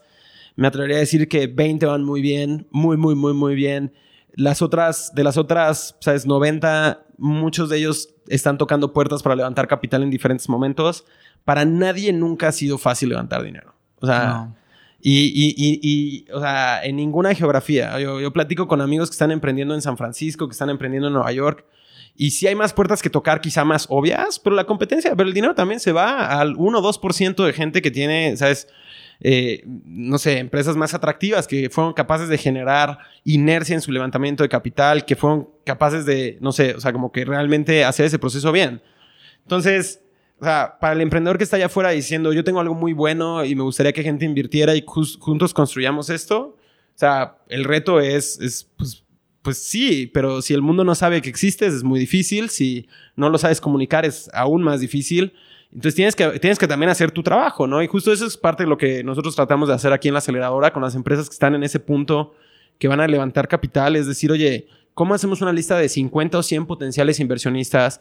¿Cómo vamos y les hacemos el pitch? ¿Qué aprendemos de, esos, eh, de, esas respuestas? Si ni siquiera te contestaron, no hicimos el trabajo. O sea, conseguir un no claro en Latinoamérica de, de alguien que te diga no quiero invertir en ti, eh, para mí es un muy buen indicio porque significa que estás poniéndote enfrente de la gente y siendo capaz de, de- lograr que te contesten, ¿no? Lo cual, hay muchas veces que vas con un angel, ah, lo voy a pensar, manténme informado. Para mí eso no es una respuesta, o sea, tienes que llegar a un sí o un no. Ok. No, y es, es William Shell, fundador de Vive Air, ahorita presidente de Interjet. Dijo cuando el fondo eh, Vive Air fue como 139 presentaciones antes de un dólar de inversión. Claro. 139. Imagínense el, el dolor emocional que cada cachetada la... Claro, imagínate, nosotros, o sea, al, al ser un fondo, nosotros levantamos capital para, para hacer lo que hacemos. Eso tiene que hacer igual. Entonces, cuando he- hemos tenido algunos emprendedores que nos dicen, no, es que ustedes no saben lo difícil que es, como, no, we know, sabemos. Este, para levantar el primer fondo tocamos cerca de 500 puertas para conseguir 28 inversionistas. Para el segundo ¿Cuántas? fondo, como 500. ¿Cuándo arrancaste? Sí, en 2013. Ese fue el segundo fondo. El de, el, o sea, nosotros hicimos Mexican VC, luego hicimos Luchadores 1, luego Luchadores 2 y es- justo estamos terminando de invertir Luchadores 2, ¿no? Entonces, para Luchadores 1, que fue un fondo de 3.2 millones de dólares. Pero ah, espera, ¿son tres fondos distintos? ¿O fue un fondo y then combinaste en un fondo más grande que es este? ¿O son tres fondos distintos? No, son tres entidades diferentes. So, tienen sus propios retos, sus propias empresas que quieren un contrato distinto cuando se van a invertir o qué? Sí, o sea, en Mexican VC levantamos 250 mil dólares, invertimos en siete empresas en 2011. En 2013 levantamos Luchadores 1, que fueron 3.2 millones de dólares, invertimos en 79 empresas. Y Luchadores 2 es un fondo de 5.5 millones que hemos invertido ahorita en 74 empresas. Y cuéntame cómo es la conversación. Tú vas a ellos y ¿cómo llegaste a 74? ¿Es basado en la capital? ¿Ellos es la cantidad de inversiones? ¿Es como la... como diverso ellos quieren sus inversiones? ¿Cómo es la conversación? ¿Llegar a un número? ¿Cuánto quieren invertir? Etcétera, etcétera. ¿Tú dices con los inversionistas o con los emprendedores? O- Con la gente que es dando de la plata. Por ese tipo de... Sí, digo, los inversionistas, eh, ellos, eh, como todos los fondos, me imagino, nosotros hacemos un- una estrategia de inversión, ¿no? Y decimos, oye, vamos a hacer este fondo, levantamos todo el capital y después nos dedicamos a, a invertir ese fondo, ¿no? Entonces, ese fondo lo levantamos en 2016. Eh, hablamos cerca de casi mil personas para terminar otra vez con 25 inversionistas. Y al final, pues hemos invertido desde el 2016 hasta ahorita en esas 74, que era la estrategia inicial. O sea, era lo que nos pusimos un poquito de, Los emprendedores que llegan aquí saben la fuerza que ustedes han hecho para ayudar a ellos. No todos, muchos no. Yo sabía, no, no solamente en ese evento están la- las chispas. Están Claro, entonces cuando nosotros hablamos de fundraising, eh, o sea, nosotros, ¿sabes? O sea, fuimos a Costco y compramos ese problema en volumen. ¿sabes? Fue como, oye, levantar dinero para... O sea, sí, porque imagínate, o sea, levantar dinero en seed es difícil. Bueno, imagínate levantar dinero para que alguien te dé dinero para que tú inviertas en seed, ¿no? Es como una derivada. Eh, eh, cuando tú inviertes en una empresa, tú puedes entrar y ver esa empresa por abajo, por arriba, puedes hablar hacia dónde quieres llevarla, eh, quiénes son las personas que están involucrados. Aquí la gente que, que invierte en nosotros tiene que decidir, bueno, o sea, ustedes qué están viendo en la industria, cómo van a tomar estas decisiones de inversiones, cómo se van a ver esas empresas, ¿no? Y tienen que confiar en nosotros. ¿Cómo fue su pitch? ¿Cómo, ¿Con cuántas personas arrancaste? ¿Es Keynote Startups es de alguien más o ustedes arrancaron? ¿De dónde viene? O sea, nosotros empezamos Mexican VC y tuvimos cuatro inversionistas en ese primer vehículo y uno de ellos fue 500 Startups. Ah, ok. Así nos conocimos. Y después en Ah. 2013, que estábamos platicando de hacer un siguiente vehículo más grande, eh, pues fuimos a pedirles plata y nos dijeron, oye, ¿por qué no mejor lo hacemos juntos? Y ahí nos juntamos, ellos pusieron el 10% del siguiente vehículo y empezamos a operar ya bajo una misma empresa. Eh, 500 pues es una entidad de Estados Unidos, tiene 13 fondos regionales, nosotros fuimos el primero. ¿no? Entonces fue- fuimos el experimento que no, no los asustamos tanto como para que quisieran replicarlo en otros lugares. Y de ahí, eh, pues somos diferentes equipos, ¿no? El equipo de Latinoamérica habla hispana, que llevamos el fondo de aquí, estamos aquí. Tenemos gente en otras geografías, tenemos gente en Turquía, tenemos gente, ¿sabes? En Estados Unidos, tenemos gente en Europa, en Asia, en diferentes lugares, este, en Corea, etcétera. Y cada uno de esos equipos es un equipo como el nuestro. Nos juntamos dos veces al año, platicamos qué nos ha funcionado, qué no. Entonces, o sea, lo mismo que predicamos con los emprendedores de que, oigan, vengan a la aceleradora y van a aprender de otra gente similar a ustedes, lo mismo lo hacemos nosotros, ¿no? Nosotros nos juntamos con otra gente que está tratando de generar ecosistemas en otros lugares del mundo, trabajamos en conjunto, tenemos incentivos en conjunto, operamos bajo la misma marca, ¿no? Somos la misma empresa y de ahí compartimos todo lo que vamos aprendiendo. Si vemos que una empresa en, no sé, en Tailandia, en e-commerce, logra una cosa que nunca habíamos visto, pero junta esto con esto con esto y es una gran empresa, la persona que está en Tailandia, ya sea que haya invertido o no, quizá nos comparte a los demás, oigan, está pasando esto acá. Y, y si nosotros vemos algo similar aquí en Latinoamérica, vamos a estar bien, bien emocionados de invertir. Y, y también al revés, ¿no? Si, si encontramos algo en Latinoamérica que está funcionando muy bien, quizá podemos compartir ese conocimiento hacia otros lugares, de decir, oigan, este tipo de modelos, este tipo de oportunidades son muy buenas. Y ese es como llevaste a, An- um, Andrés con agenda este hombre que tiene una empresa similar en Malasia, algo allá, ¿no? Porque es parte de esta red de... Correcto, justo digo, Andrés de, de Allenda ha sido un- una de las empresas en las que ha sido un placer, un privilegio eh, ser parte de esa historia. Eh, han trabajado muchísimo para llegar a donde están ahorita y creo que tienen un futuro bien interesante. Y a través de diferentes como actividades que hemos hecho, creo que ellos pudieron conocer a varias personas, tanto de Red Doors, eh, acercarse con algunas personas de Hoyo, inclusive inversionistas de Hoyo, que también es otro jugador similar. Entonces, pues eso, pues evidentemente le genera valor tanto a la empresa, ¿no? Como a nosotros. No, eso es algo que la gente no, nunca... Mira, aquí es una buena transición. Prim- Primero terminar esta parte. ¿Cómo fue su pitch a 500 startups? ¿Qué dijiste? Que, oye, dame plata porque yo quiero hacer este. ¿Cómo vendiste la idea que, mira, nadie está haciendo, tenemos que hacerlo, nadie más van a pelear por ellos, vamos a hacerlo, dame este plata y voy, a mostrarte, dame un poquito, estamos aquí, que ¿Ocho años? Hijo y pucha. Nueve años después. Es una locura, ¿no? O sea, eh, el, el consejo más grande que siempre le damos a emprendedores en estas situaciones es que, que no se detengan a pedir permiso ni a esperar a que se alineen los astros, ¿no? Sino que empieces a hacerlo. Entonces nosotros, nosotros empezamos desde el 2007 a hacer una comunidad de desarrolladores aquí en México que se llamaba Super Happy Dev House. Replicamos eso en otras ciudades de, México y, y esa comunidad fue creciendo. En 2011, al mismo tiempo que empezamos el fondo, convertimos un poco de eso más bien a tratar de organizar Startup Weekend aquí en la Ciudad de México y eso terminó siendo una historia donde ayudamos a que creciera Startup Weekend muchísimo en Latinoamérica, incluyendo convencer a la gente de Seattle que abrieran su primera oficina fuera de Estados Unidos en México. Eh, y, y hoy después eso fue adquirido por Techstars, que es como en cierto punto nuestro competidor, pero, pero qué bonito, ¿no? Que, que, que fuimos capaces de ayudar a que existiera más atención para Latinoamérica. Entonces, yo me imagino que el pitch hacia, hacia 500 en ese momento, más allá de yo quiero hacer esto, yo quiero, ¿sabes? Eh, era más bien yo estoy haciendo esto, ¿no? Entonces, eh, pues eso genera una, un- un sentimiento de que, wow, o sea, ya lo están haciendo, lo van a hacer conmigo o con alguien más. Entonces, eso me da cierta confianza de decir, oye, pues si este, si este tren ya está andando y va hacia donde yo quiero ir, pues me quiero subir, ¿no?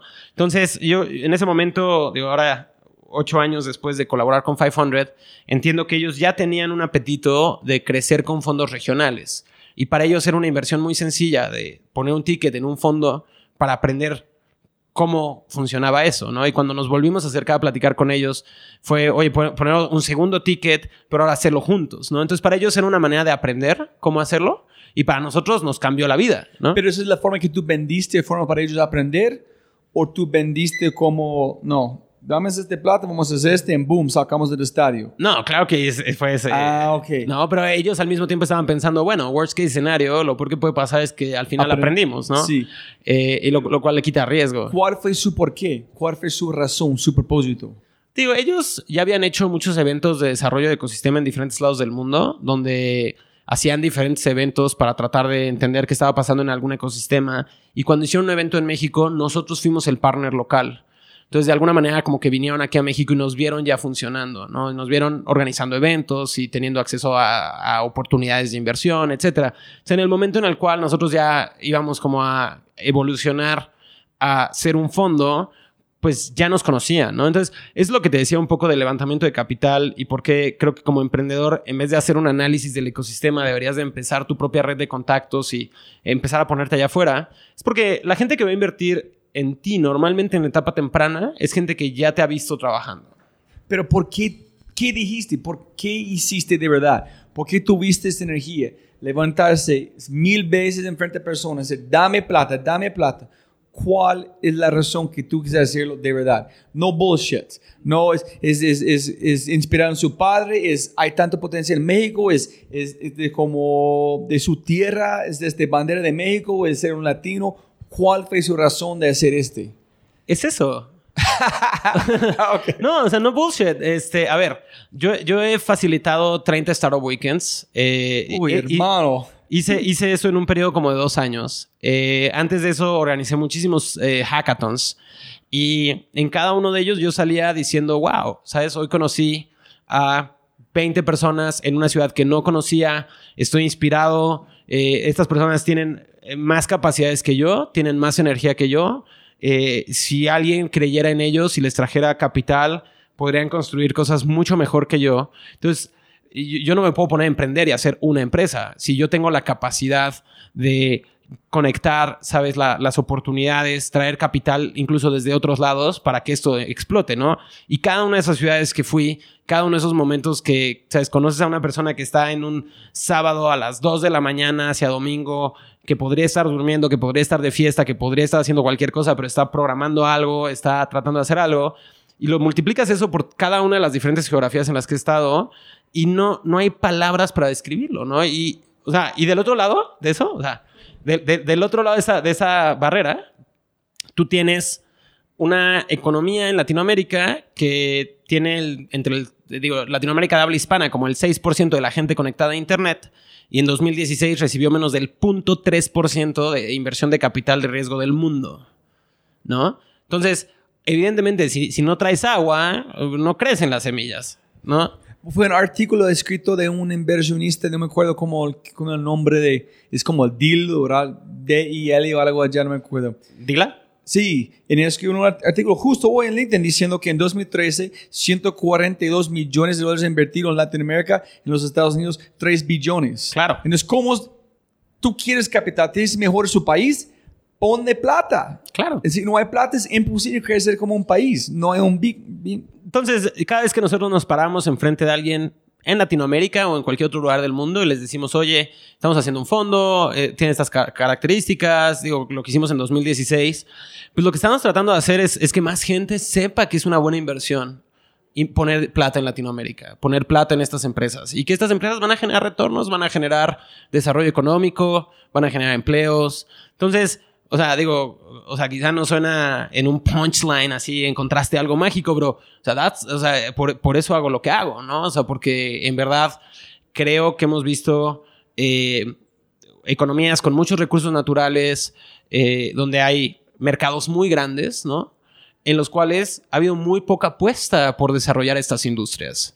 Y eso es una buena oportunidad de negocios y eso es una excelente oportunidad de desarrollo económico y tenemos que hacerlo. O sea, para mí, un poco al principio hablábamos de la convicción y el optimismo, ¿no? Que dices, no sé cómo lo voy a hacer, pero hace tanto sentido que tengo que encontrar cómo hacerlo. Pues es, es eso. O sea, no, no ha sido fácil. Ha sido, ¿sabes? Ocho años donde, eh, obviamente, si hubiéramos tenido más capital, hubiéramos podido invertir en más empresas, hubiéramos podido tener más equipo y lo hubiéramos podido hacer mejor.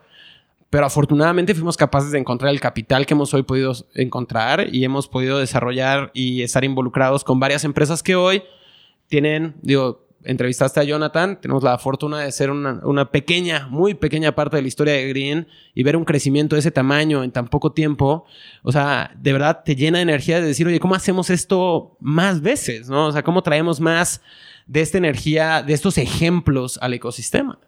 Todo lo que estamos hablando es gris, ¿no? Es gris, gris. Pero unas cosas que yo pienso que son casi 98% de verdad en uno es who luck. Es quien conoces, es, es muy importante. Eso es que dijo Jim Collins. No es cualquier tipo de suerte, es como la suerte de qui- con quien has deambulado, con quien conoces. En Endeavor, cada emprendedor de Endeavor dijo, gracias a Endeavor, yo conocí a alguien que cambió mi chip y yo pude hacer algo. Es, es, en esto, esto es como el, el- el suerte viene con quien conoces. Y el otro es, no sé, como tú dijiste, haciendo tantos startup weekends, finalmente fue, no, tengo que hacer más. Es igual con toda la gente que ha hablado, finalmente Simón, Freddy, Andrés Gutiérrez, Alex Torres, esta gente en Endeavor son increíble. ¿Qué más está allá en América Latina? Eso es en el agua aquí. Yo tengo que hacer más. Entonces estoy aquí en otros países. Entonces yo pienso que tienes que construir el próximo chispa, va haciendo cosas en finalmente con eh, masa crítica. Allá es, ok, el próximo paso grande. Claro, y ahora imagínate este momento en el que estamos viviendo en Latinoamérica, ¿no? O sea, eh, empieza a haber un poco de capital, un poco más hacia series más grandes llegando, lo cual es excelente. Eso va a generar que algunas de estas empresas sean exitosas y en algún momento van a tener liquidez. Y eso va a ser una cosa loquísima. Porque tienes a todos estos fundadores que han vivido eso por una década y que de repente se van a voltear y van a decir, no, hágale. O sea, hay que hacer más fondos, hay que invertir más como angels, hay que... Y, y- y- y después, abajo de eso va a haber una camada de gente que ha ido trabajando en esos startups, ¿sabes? Desarrollando tecnología, aprendiendo a hacer marketing en línea, haciendo buen liderazgo, buena cultura dentro de estas empresas y que de repente van a salir de ahí bien fondeados, ya habiendo visto el ejemplo de cómo construir una empresa. Y, o sea, tú haz fast forward 5 años, 10 años y, y- y la gente se va a preguntar qué pasó aquí, cómo lo replico en otro lado, qué... O sea, y, y va a ser increíble y es, es hermoso. Y no ha sido fácil, no va a ser fácil todavía. Y evidentemente ha habido mucha gente que se ha quedado en el camino. O sea, es parte de, de lo difícil, ¿no? De todo esto. Pero... Pero yo Esos cinco años. digo, cualquier tiempo, cualquier horizonte. O sea, Cinco. si tú volteas a ver eh, dónde estábamos parados en el 2011 cuando empezamos esto, me hubieras dicho, ¿qué va a pasar en cinco años? Mi visión hubiera sido menos optimista que lo que pasó. ¿Sí? Obvio. Era, no, no había nada, no había, no, a ver, no habíamos escuchado de una startup que levantara una serie A en México en el 2011.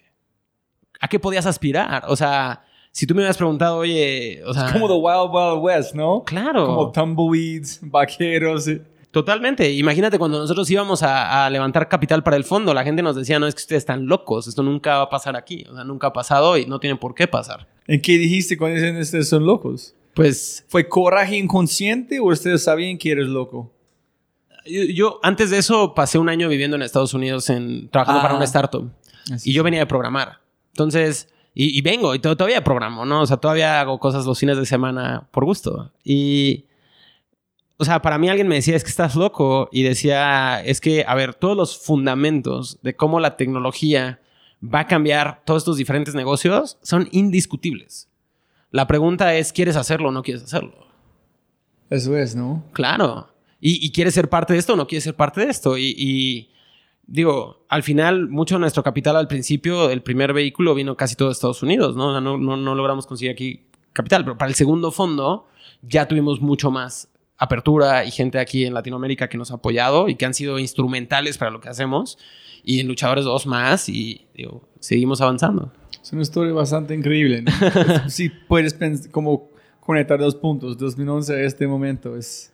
Claro, ahora imagínate, imagínate los network effects, ¿no? Ahora hacia adelante. O sea, tienes startups generando talento y atrayendo más talento cada día, ¿no? Están contratando, están creciendo porque tienen modelos de negocio que son muy atractivos, tanto para atraer capital como para generar capital, ¿no? Todo eso está en, en cap tables que están incentivando a mucha de la gente que está operando y que están creciendo todos los días. Entonces, sea, multiplica eso por cinco años en todos estos diferentes ecosistemas y estás, estás literalmente hablando de miles y miles y miles de personas que se despertaron hoy para ir a trabajar en una startup y todo ese trabajo va a multiplicarse con el que hagan mañana y el que hagan pasado mañana. Sí, y... No, van a ser... van a ser unos- Ya, ya estamos tomando nuestro propio Kool-Aid aquí. No, este. no, no, no, es que mira dónde me fui, me fui que es, está empezando a pensar en niños, en decir, listo, en 2011, si tú tuviste un hijo, ahorita en ese momento el hijo van a tener como nueve años, que en cinco años van a ser 13 años que posiblemente están arran- arrancando su propia empresa. Claro. Entonces ya tenemos hijos de los emprendedores, no solamente es un sistema, es... A, a mí me encanta, tenemos muchos emprendedores que tienen hijos y de diferentes edades y muchos de ellos los traen aquí a la aceleradora y, y pasan tiempo aquí, ¿no? Y, y tienes niños de 3, 5, 10 años que de repente ven y dicen, oye, esto, esto es normal, ¿no? Es- esto es lo que se hace. Sí. Y, la, y es como su padre, fue normal para vos, es normal para todos. Exacto, claro. Y la, la- como dos más preguntas antes de la- las finales. Uno es, ¿YC es competencia o solamente otra forma de hacer la misma cosa? ¿Cómo lo ves vos de su posición? Nosotros cuando empezamos, antes de platicar con 500, habíamos sido muy fuertemente inspirados por Paul Graham. ¿no? Sí, que tú hablas mucho de Pokémon también. Yo, o sea, Hackers and Painters fue un libro que a mí me cambió mi punto de vista. Yo seguía desde muy temprano la primera generación de, de YC por Reddit, este, por Airbnb. Estuvimos muy cerca de, Twilio en su momento y de Stripe como fuentes de inspiración. Entonces, para mí YC siempre ha sido un punto de inspiración y verlos hoy tomando más apuestas en Latinoamérica y siendo capaces de generar casos de éxito, para mí es, son excelentes noticias, ¿no? Cuando yo volteo a ver la cantidad tan grande de empresas que tenemos en Latinoamérica, necesitamos 20, ¿sabes? Necesitamos que YC y Techstars y quien sea más de cualquier otra geografía invierta. Me gustaría que empiecen a también invertir tiempo y esfuerzos físicamente aquí. Creo que es muy difícil evaluar una empresa que hace, no sé, una empresa de fintech que hace acceso a pagos pero tú nunca has estado, sabes, en la estación del teleférico de Medellín, eh, en la parte de afuera, tratando de entender cómo reaccionaría la gente, ¿no? Y, o sea, tú piensas un poco, la primera vez que se usó Square, eh, yo me imagino, me, creo mi propia historia de un farmer's market en Palo Alto y todos los ingenieros de diferentes empresas acercándose a decir, wow, ¿qué es esto, no? Pues si tú llevas esa misma interacción afuera de un metro aquí en la Ciudad de México, nadie te va a dar su tarjeta de crédito, aunque la tenga. Me va a decir, este me está clonando mi tarjeta, yo no puedo confiar en él, ¿no? Entonces, los problemas no son iguales, ¿no? Entonces, creo que va a ser interesante ver cómo pueden tomar decisiones de inversión. Me gustaría que tengan algunos ex emprendedores e inversionistas en su equipo de Latinoamérica yendo a ser parte de ellos. Entonces, no son competencia, creo que son un gran colaborador de construir ecosistema. Eh, nunca va a haber suficientes jugadores, ¿no? Y siempre todos nos forzan a levantar la barra y si eso nos inspira a nosotros obviamente a encontrar maneras de darle más valor a nuestro portafolio y ser una oferta más atractiva para los emprendedores, pues también qué mejor para el ecosistema, ¿no? Entonces, eh, o sea, es, excelente. Eso es que quiero saber. En este Mi Chip Total, en tú hablaste en un podcast, y está muy feliz que tú dijiste este. Cuando cualquier charla de emprendimiento, van a invitar a Santiago a hablar. Listo, cuéntanos sobre cómo emprendimiento en el ecosistema. Ok, súper. Cuéntanos de programación, cuéntanos de 500 stars, cuéntanos, súper. Pero ¿cuántas personas han invitado a vos llegar enfrente como mil emprendedores y decir, oye, antes de cualquier cosa, ¿qué comes cómo duermes en su parte emocional más importante de cualquier empresa que tú puedes imaginar. Cállate a hablar de programación. Hablar de qué comes, cómo duermes, su parte psicológica con su familia es todo. Si ese no estás bien, tú no eres bien, no es. Pero nadie habla de este. Nadie habla de qué comes cuando comes. Entonces me gustaría que tú cuenta, cuéntanos cómo fue su cambio de este, cómo mediste y el otro es cómo fue su output. Imagínense el Santiago antes, en el Santiago ahorita, ¿quién es más productivo? En cuál es mito, cuál es no dormir, etcétera, etcétera. Sea, yo na- nací crecí en este ecosistema de los como 14 años en adelante donde empecé a emprender, empecé a poner cosas en internet, programaba mucho, entonces trataba de estar programando en la noche, ir a la escuela temprano, tener una vida social. Entonces como que la mejor manera de optimizar todo era dormir menos, horas, ¿no? Eh, poco a poco, conforme fui llegando a la universidad y en todo ese proceso de ser ramen profitable, pues realmente comía lo que estuviera enfrente y si era gratis mejor. Entonces, si había pizza en un evento, pues como todos los carbohidratos del mundo y eh, en su época también, en esa época fumaba, eh, tomaba, ¿sabes? Mm, Quizá más seguido que hoy. Y todo eso fue llevando a que dormía poco, ¿no? Comía mal eh, y no hacía ejercicio. Eso es normal. Es muy la normal. gente piensa que es, es bueno hacer, tiene que hacerlo. Claro. Y entonces en ese proceso subí de 80 kilos a casi 105 kilos, fumaba una cajetilla al día, dormía cuatro horas al día y pues llegó un punto donde en verdad sentí como, digo, digo no, no siendo muy grande, pero teniendo 22, 23 años, 24 cuando estábamos empezando el fondo, o sea, yo sentía... ¿Sabes? No, no me sentía bien conmigo mismo, no sentía que mi cuerpo estuviera funcionando como, como una máquina bien aceitada que me permitiría hacer esto por muchos años. Y eh, en el primer periodo del fondo fue tan difícil, con tantos viajes, tantos eventos, hablando con tanta gente, que yo pensaba, no, o sea, no puedo hacer nada más que trabajar. Y tengo que trabajar todo el día y voy a dormir poco y, no tenía, ¿sabes? O sea, fue difícil y fue como un muy mal momento. Y justo cuando nos unimos a 500 y como que cobré un primer, un primer cheque después de más de un año de estar viviendo eh, con mis ahorros que se iban yendo hacia cero muy rápidamente, eh, hubo un momento donde como que un chip me entró de decir, oye, esto no es sustentable, ¿no? Tengo que empezar a preocuparme por mí mismo, ¿no? Y, y me acuerdo que dormía muy mal, o sea, dormía poco, pero aparte dormía mal, ¿no? Entonces, empecé a tratar de comer mejor primero y bajar de peso. Eso me llevó a sentirme un poco mejor conmigo mismo y por azares del destino encontré el deporte una vez más, porque digo, de, chiquito me encantaba. Empecé a hacer deporte y con eso empecé a dejar de fumar. Y fue una evolución de los 25, quizá los 28 años, donde otra vez regresé a los 80 kilos. Eh, hoy ya no fumo, eh, trato de dormir mis 8 horas. Y he aprendido una serie de cosas que son increíblemente básicas, que es como que una gran parte de tu humor, de cómo te sientes, de cómo sientes tu cuerpo, es determinado por si ayer dormiste 8 horas, si tus últimas dos o tres comidas fueron relativamente saludables eh, y si has hecho algo de ejercicio en los últimos, ¿sabes? Dos, tres días. Si dices que sí, o sea, si, si, dormiste, comiste bien, hiciste ejercicio, estoy casi seguro que a menos de que haya un fuego increíble en tu vida, de estrés, de lo que sea, ya de entrada, así de saque, estás en una muy buena posición, ¿no? Y si te vas un poco más hacia adelante y, y vas poco a poco, ¿sabes? Dedicándole el tiempo para pensar y planear hacia adelante un poco tus siguientes reuniones, llegar bien preparado, evitar algunos problemas con conversaciones en el momento adecuado, pues de repente te das cuenta de que la productividad es mucho más alta, ¿no? Y de que puedes hacer mucho más.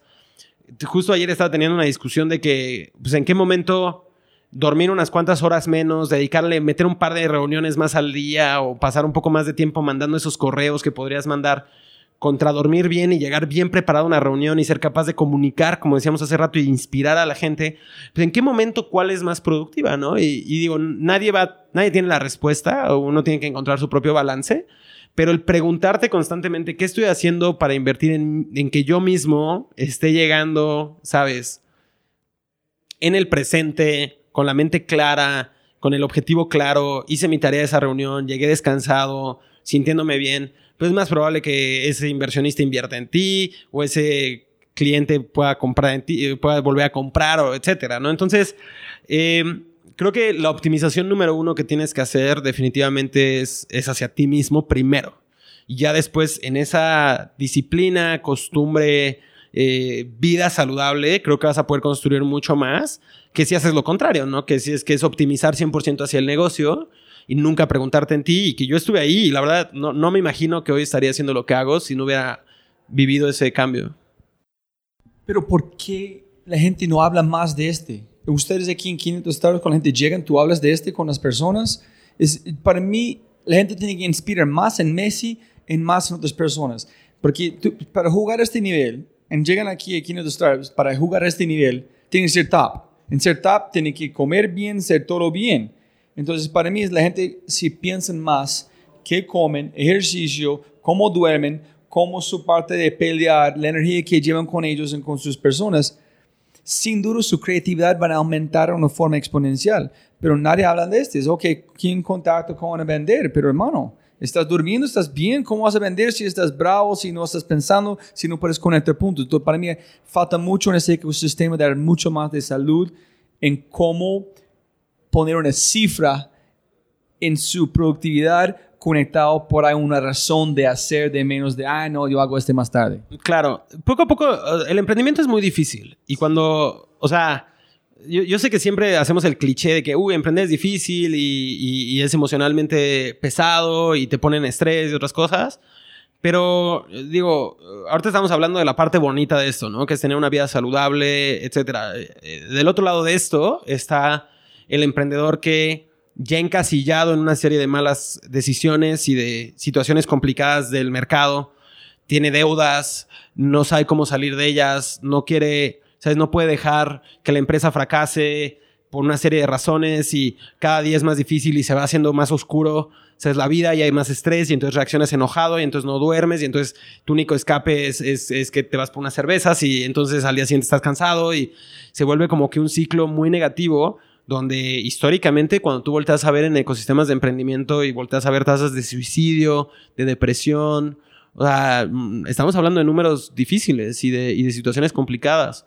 Entonces, para nosotros es muy bonito poder crear un, ecosistema en el que estamos trayendo capital y buenas prácticas hacia emprendedores, pero al mismo tiempo estamos tratando de tomar el riesgo financiero. De tal manera que desde nuestro punto de vista, cuando tenemos las conversaciones que hemos tenido ya cerca de 50 veces con emprendedores que nos dicen, oye, estoy considerando cerrar la empresa, decimos, ¿sabes qué? Si esa es la mejor decisión para ti ahorita, en este momento, hagámoslo. O sea, no pensemos lo más. O sea, eh, dentro de seis meses o un año que hayas podido descansar, que hayas aprendido, vas a ser un mejor emprendedor o una mejor emprendedora y vas a poder ir y crear lo que sigue, que necesitamos que lo hagas, ¿no? Y que quieras hacerlo y que, y que lo veas esto como una lección de aprendizaje y no como una cosa que te marcó negativamente el resto de tu vida, ¿no? Entonces, eh, hay mucho que hacer de esto. Dices, es cierto que en el ecosistema se debería de hablar más de estos temas. Eh, y del otro lado, yo creo, o sea, más allá de hablar con estos temas, lo más importante que podemos hacer es predicar con el ejemplo, ¿no? Y, o sea, realmente, o sea, ¿sabes? Quitar, quitar esta, esta idea de que, uy, si, si, si, eres el último que te vas de la oficina, es el que más vale para la empresa, ¿no? Y, y, o sea, al final, decías hace rato, lo que importa es el output. O sea, yo, yo siempre digo progreso, no movimiento. O sea, si tú me dices, oye, ¿sabes qué? Es que esta persona le está echando todas las ganas, sí, pero no vende nada. No, no, no importa. Entonces tienes que medir realmente dentro de tu propio proceso los resultados y no el, no, no el movimiento que haces, ¿no? Y la razón, Santi, es que cuando yo estudié arquitectura fue muy similar. No dormir, trabajar, Red Bull, Red Bull, Red Bull, come cuando quieres no hacer ejercicio, todo para el diseño de proyecto muy obsesivo. Y ninguno de mis profesores digo, oye, hay muchas formas mejor de trabajar, en ser más efectivo con su tiempo.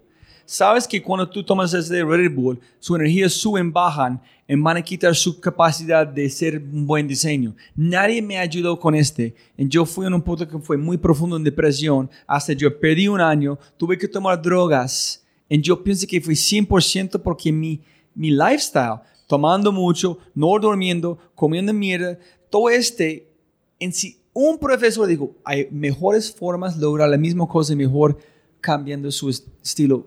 ¿Quién sabía? Entonces, solamente buscan a ellos como mentores, nadie me dijo, y me siento también como tú dijiste, ¿cómo puedo repay back mi propio cuerpo, mi mente, porque todo que yo perdí en este momento? Ese es donde me voy. No, es, es complicado. Necesitamos, necesitamos que más, ¿sabes? Personas construyan empresas y, aprendan los mejores caminos de cómo construirla y que se atrevan a salir y platicar de estos temas y, y hacerlo una buena práctica, ¿no? Creo que todavía hoy vivimos un proceso en el cual el emprendimiento trata de, sobre todo los medios, creo que tratan de glorificar como que las partes a veces más equivocadas del emprendimiento, ¿no? O sea, eh, es más interesante el que levanta una ronda de inversión que, que el que tiene una empresa con buena cultura, por ejemplo. Y eso es una, una tontería, ¿no? O sea, este, es, más, es más relevante el que está teniendo los crecimientos y creo que ahorita lo estamos viviendo un poquito con todo este mundo del blitz scaling y de las rondas grandes y otras cosas, donde, donde de alguna u otra manera eh, hay, hay, hay algunas personas que están tratando de poner la meta en, en ese unicorn, en ese fast scale, chalala. Pues si tú me das la opción entre invertir en una empresa que tiene buena cultura, que está tratando de construir algo sólido y que tiene una filosofía diferente de cómo llegar ahí, que no es solo levantar capital, levantar capital, y, y para mí esa es más atractiva, ¿sabes? O sea, ¿por qué? Porque creo que tiene menos riesgo y en el largo plazo le va incluso a ganar a la otra, ¿no? Este, creo que en Estados Unidos Lyft contra Uber ha sido un muy buen ejemplo ahí como cultural, ¿no? Interesante. Eh, pero no, o sea, hay mil, hay mil caminos de cómo llegar a generar grandes empresas. Eh, creo que cada emprendedor tiene que decidir cuál es el camino que quiere vivir. Y desde mi punto de vista, o sea, si optimizas hacia estar bien físicamente, vas a, vas a tener más probabilidades de éxito. Y para la gente escuchando, si quieres le, ver un super Twitter, es DHA, es el fundador de Basecamp, que el man es Bueno, anti pero- Silicon Valley, ante todo. Este man...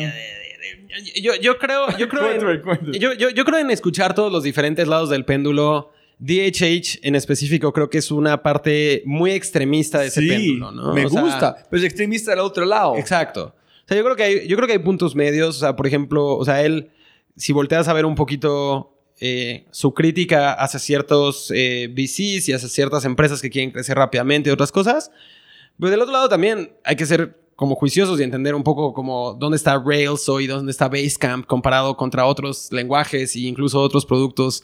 E incluso siento que Slack le robó la oportunidad total y completamente. Entonces, I don't know. Este, hay muchos caminos, cada quien tiene que tomar Sí, el suyo. Sí, y- muchos.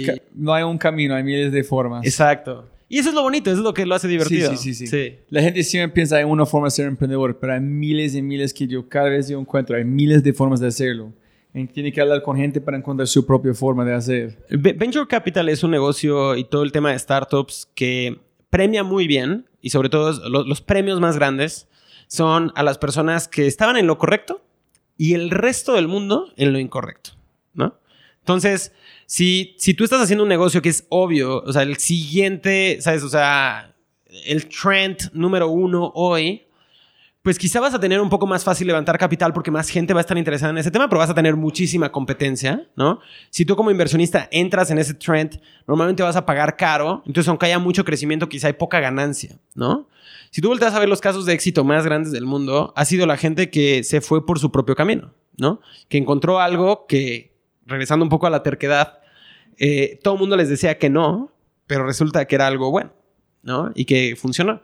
Paul Graham tiene esta frase de que las mejores inversiones son ideas que parecen muy, muy tontas, pero en el fondo no lo eran, ¿no? Y Airbnb es un muy buen ejemplo de eso. Entonces, yo muchas veces a la gente que está tratando de encontrar una filosofía que seguir o una- un tren, les digo, no, o sea, construye el tuyo, ¿no? Y, y entiende cuáles son tus valores, tu cultura, y, y sobre eso haz una apuesta fuerte. Yo he aprendido desde mi lado que para mí y en nuestro equipo, eh, aprender es muy importante, compartir es muy importante, pensar en el largo plazo y verdaderamente ser inversionistas. Y eso incluye invertir en nosotros, ¿no? Como, como una como lo harías con cualquier otro asset, ¿no? A mí me interesa mucho dentro de nuestras culturas construir la capacidad de que haya desarrollo personal para cada persona en la organización, ¿no? Entonces, como que poco a poco piensas todas esas diferentes cosas y eso va sumando a una filosofía de cómo hacer negocios, de cómo emprender, de con quién asociarte, cómo asociarte, que a la larga, o sea, es lo que te va a hacer exitoso o no exitoso. Platicábamos hace rato de que, de que no es un movimiento, son muchísimos. Para mí estos son algunos de los movimientos que cada quien tiene que, decidir. Porque del otro lado va a haber el que me va a dar el ejemplo de, oye, no, hay una empresa que tenía una cultura súper agresiva donde todos se desvelaban, donde, ¿sabes? Pero en tres años hicieron un unicorn y ahora están en las Bahamas este, disfrutando un mojito. Bueno, qué bien por ellos. Felicidades. Pero eso no significa que yo, te- yo quiera hacer eso, ¿no? No, no, en- sí, sí, 100%. Tengo un gran amigo con quien trabajé en Apple. Él, empezó con Uber cuando ellos arrancaron. El man es millonario, tiene una casa en como se, se mudó a, a Austin, está muy feliz. Fue un artículo en el New Yorker sobre él, hablando de toda esa gente que llegan allá. Él vivió con la mala, la buena, en todo. Pero Claro. Son, son, son, son momentos, cada persona con su estilo de vida, sus, sus principios, ¿no? Claro. No, buenísimo. Los tres mejores libros, ya dijiste uno. Ah, Hackers tres- and Painters. Hackers and Painters definitivamente estaría ahí en mi lista. Este, déjame pensar un segundo. Los Creo- más recientes. Yo, es que, digo, una, una de las cosas que hago mucho es leer y luego los más recientes no forzosamente son los mejores, ¿no? Entonces, por eso sí son los que tengo en la está bien, mente. está bien, top of mind. Eh, no creo, tienes- que, creo que definitivamente si yo fuera, eh, ¿sabes? Estuviera empezando en el emprendimiento, How to Win Friends and Influence People, cómo ganar Ese amigos e influenciar gente. muchas veces. Es muy bueno en cambiarte un poco el chip de cómo, o sea, realmente pensar cómo conectas con otras personas y cómo generas valor. y comunicar, como hacer claridad con su también o no. Claro. Hay uno que se llama Go Giver. Eh, The Ah, Go Giver, sí. que me gusta mucho. Es una pequeña novela, son como 150 páginas de un emprendedor que quiere lograr una venta, pero para eso tiene que aprender los cinco secretos del negocio. Y, y todos ellos tienen que vernos eh, con no ser un go-getter, sino un go-giver. Ah, este, muy bueno, muy recomendable. Este, Hackers and Painters es un muy buen libro, definitivamente. Este, pero así como para dar un, un uno más, eh, Y nada que tiene que hacer con emprendimiento. Puede conectarlo, pero uno que no es de emprendimiento, Innovators DNA, nada de este. Algo que no tiene nada que hacer a con... mí me encanta The Hitchhiker Guide to the Galaxy. ¿Sí? Science fiction, Oh. sarcástico, divertido. ¿Te gusta science inspirador. fiction? Me encanta. ¿Cuál es el mejor que ha leído de todos? Mira, el mejor reciente que he leído, yo creo que fue el de la trilogía de Three Body Problem. Oh, ese es brutal. está loquísimo. Es, es, es- empieza siendo uno de los mejores libros de ciencia ficción y sigue construyendo. No, no, es No, una locura. imagina que tú que te gusta, dijiste en el, el, um, el podcast videojuegos, ¿no? Sí. En este, como hablando de videojuego, que este, no, yo no quiero que este juego paró. Claro. Pero fue complicado para mí los nombres, Sí, porque claro. son... Sí, chinos. Sí. Y los saltos en tiempo. Es, es- él tiene que empezar a cambiar su chip de qué es tiempo. Claro, igual más sencillo, un- uno de ciencia ficción mucho más light, pero también bueno. Acabo de leer eh, Dark Matter. Ajá. Está bueno. ¿Sí? Sí, uff. Hay uno, ah, no sé, el libro de nuevo de Neil Stevenson, se llama Fall. Ah, Nunca he leído nada de él. Oh, He empezado como tres y están muy largos y me aburro y me canso. Tengo que. no, es hermano I este en um, Diamond Age y todo. No, listo. Eh, el peor o mejor consejo que ha recibido. ¿En por qué digo este? Es a veces nadie da un consejo tratando, yo pienso, hacer algo mal. Solamente el tiempo es incorrecto, la comunicación es diferente. So, ¿Cuál que has escuchado al momento fue el peor o el mejor consejo que has recibido? Mira, definitivamente el mejor o uno de los mejores que he recibido es que cuando conozcas a alguien que te inspira y que crees que es una persona con la que deberías de algún día trabajar o algo por el estilo, hagas en verdad el esfuerzo de mantener esa persona cerca en tu radar, pasar más tiempo, ¿sabes? O sea, como que eh, es muy difícil encontrar a la gente correcta con la cual ir trabajando en ciertos momentos y cuando encuentras a esa gente es muy normal que cuando conoces a alguien no esté en las condiciones perfectas para que puedas, ya sabes, o ir a trabajar a su organización o viceversa. Pero el mantener esa, ¿sabes? esa top 3, top 5, top 10 personas con las cuales quisieras trabajar algún día en la vida ha pagado muy bien. Este, porque últimamente hemos terminado haciendo cosas juntos y ha sido, ha sido ¿sabes? impactante y muy bueno. Eh, um, es difícil pensar un mal consejo. Como que esos, me imagino que los borras de tu mente. Pero a veces dice, tú eres loco, así no van a funcionar, etcétera, etcétera. O sea, yo, yo creo que un consejo que, que a veces escucho en el ecosistema emprendedor es que hay, hay veces que quizá tienes enfrente de ti una oportunidad que sabes que no es muy buena o, o que tiene ciertos red flags y aún así eh, hay gente que las, las toma simplemente porque es su única oferta eh, o su única opción en algunos momentos y, y yo diría nunca, nunca hagas nada que tiene un red flag. En cuanto algo tiene un red flag, run away, o sea, ve, sal lo más lejos posible porque creo que la mayoría de las veces que hemos visto, ¿sabes? Eh, cosas fracasar horriblemente, hemos...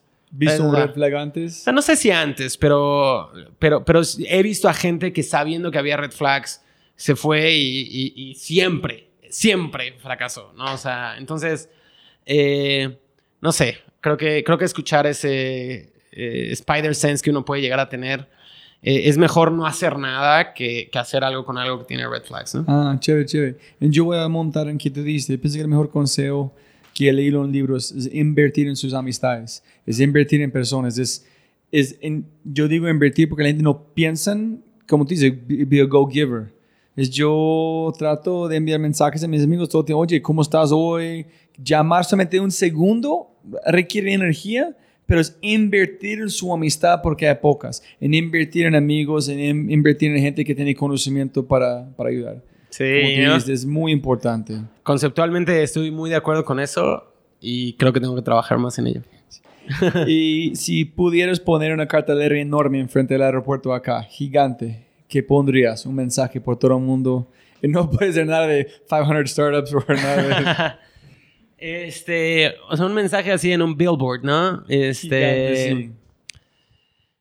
no sé, eh, creo, que no, creo que no tengo uno así que me venga instantáneamente a la mente. Este, creo que creo que trataría de motivar la empatía en todo el mundo, ¿no? Y, pensaría algo que nos haga sentir como que pues estamos todos en este, en este viaje, en esta gran, en, en este gran asteroide que va viajando por el universo juntos y eh, yo creo que todos eh, estamos metiéndonos ahorita en una situación política, macroeconómica, social muy complicada y me gustaría como recordarle a todos que somos, sabes, este, humanos, que estamos viviendo problemas todos y que simplemente como que ponerse en los zapatos de los demás sería bueno. Entonces, creo que, creo que iría un poco por ahí, pero no sé cómo. tra- Trataré de hacer muy buen wording para que todo el mundo lo entienda bien, ¿no? Pero sí. No, yo pregunté antes que si puedes escoger un superpoder, ¿qué superpoder escogerías?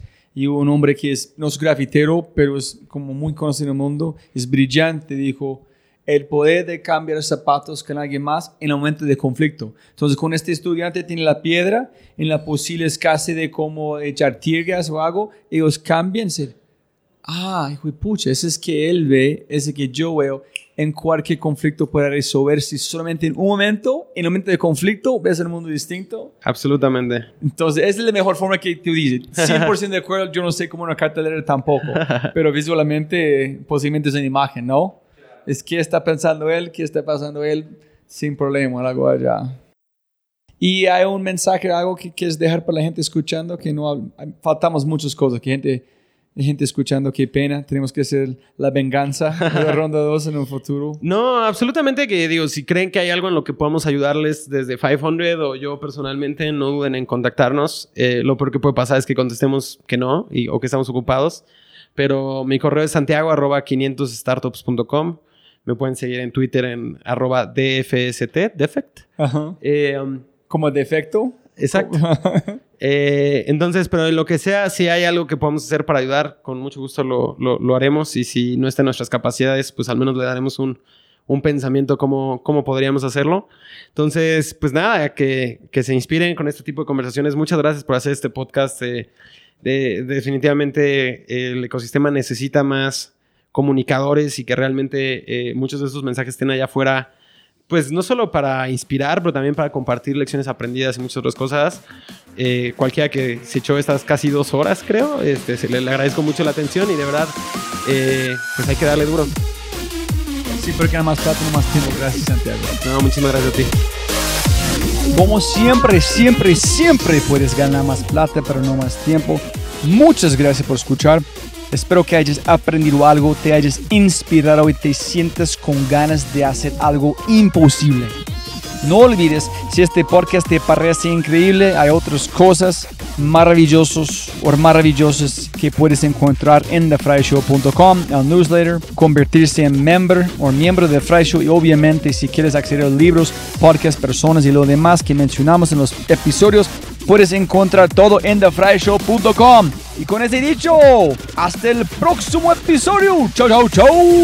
Chao.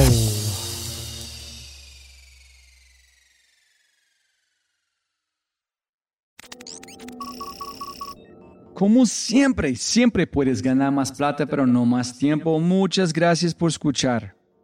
antes de terminar, unas cosas importantes para preguntar y mencionar. Número uno, deja una calificación en Spotify. Ya, ya, déjala. Literalmente toma segundos y como yo mencioné, el impacto es enorme. Además, estarás garantizado de sentirte increíble el resto del día. También estamos produciendo todo el contenido en YouTube. El canal es espectacular.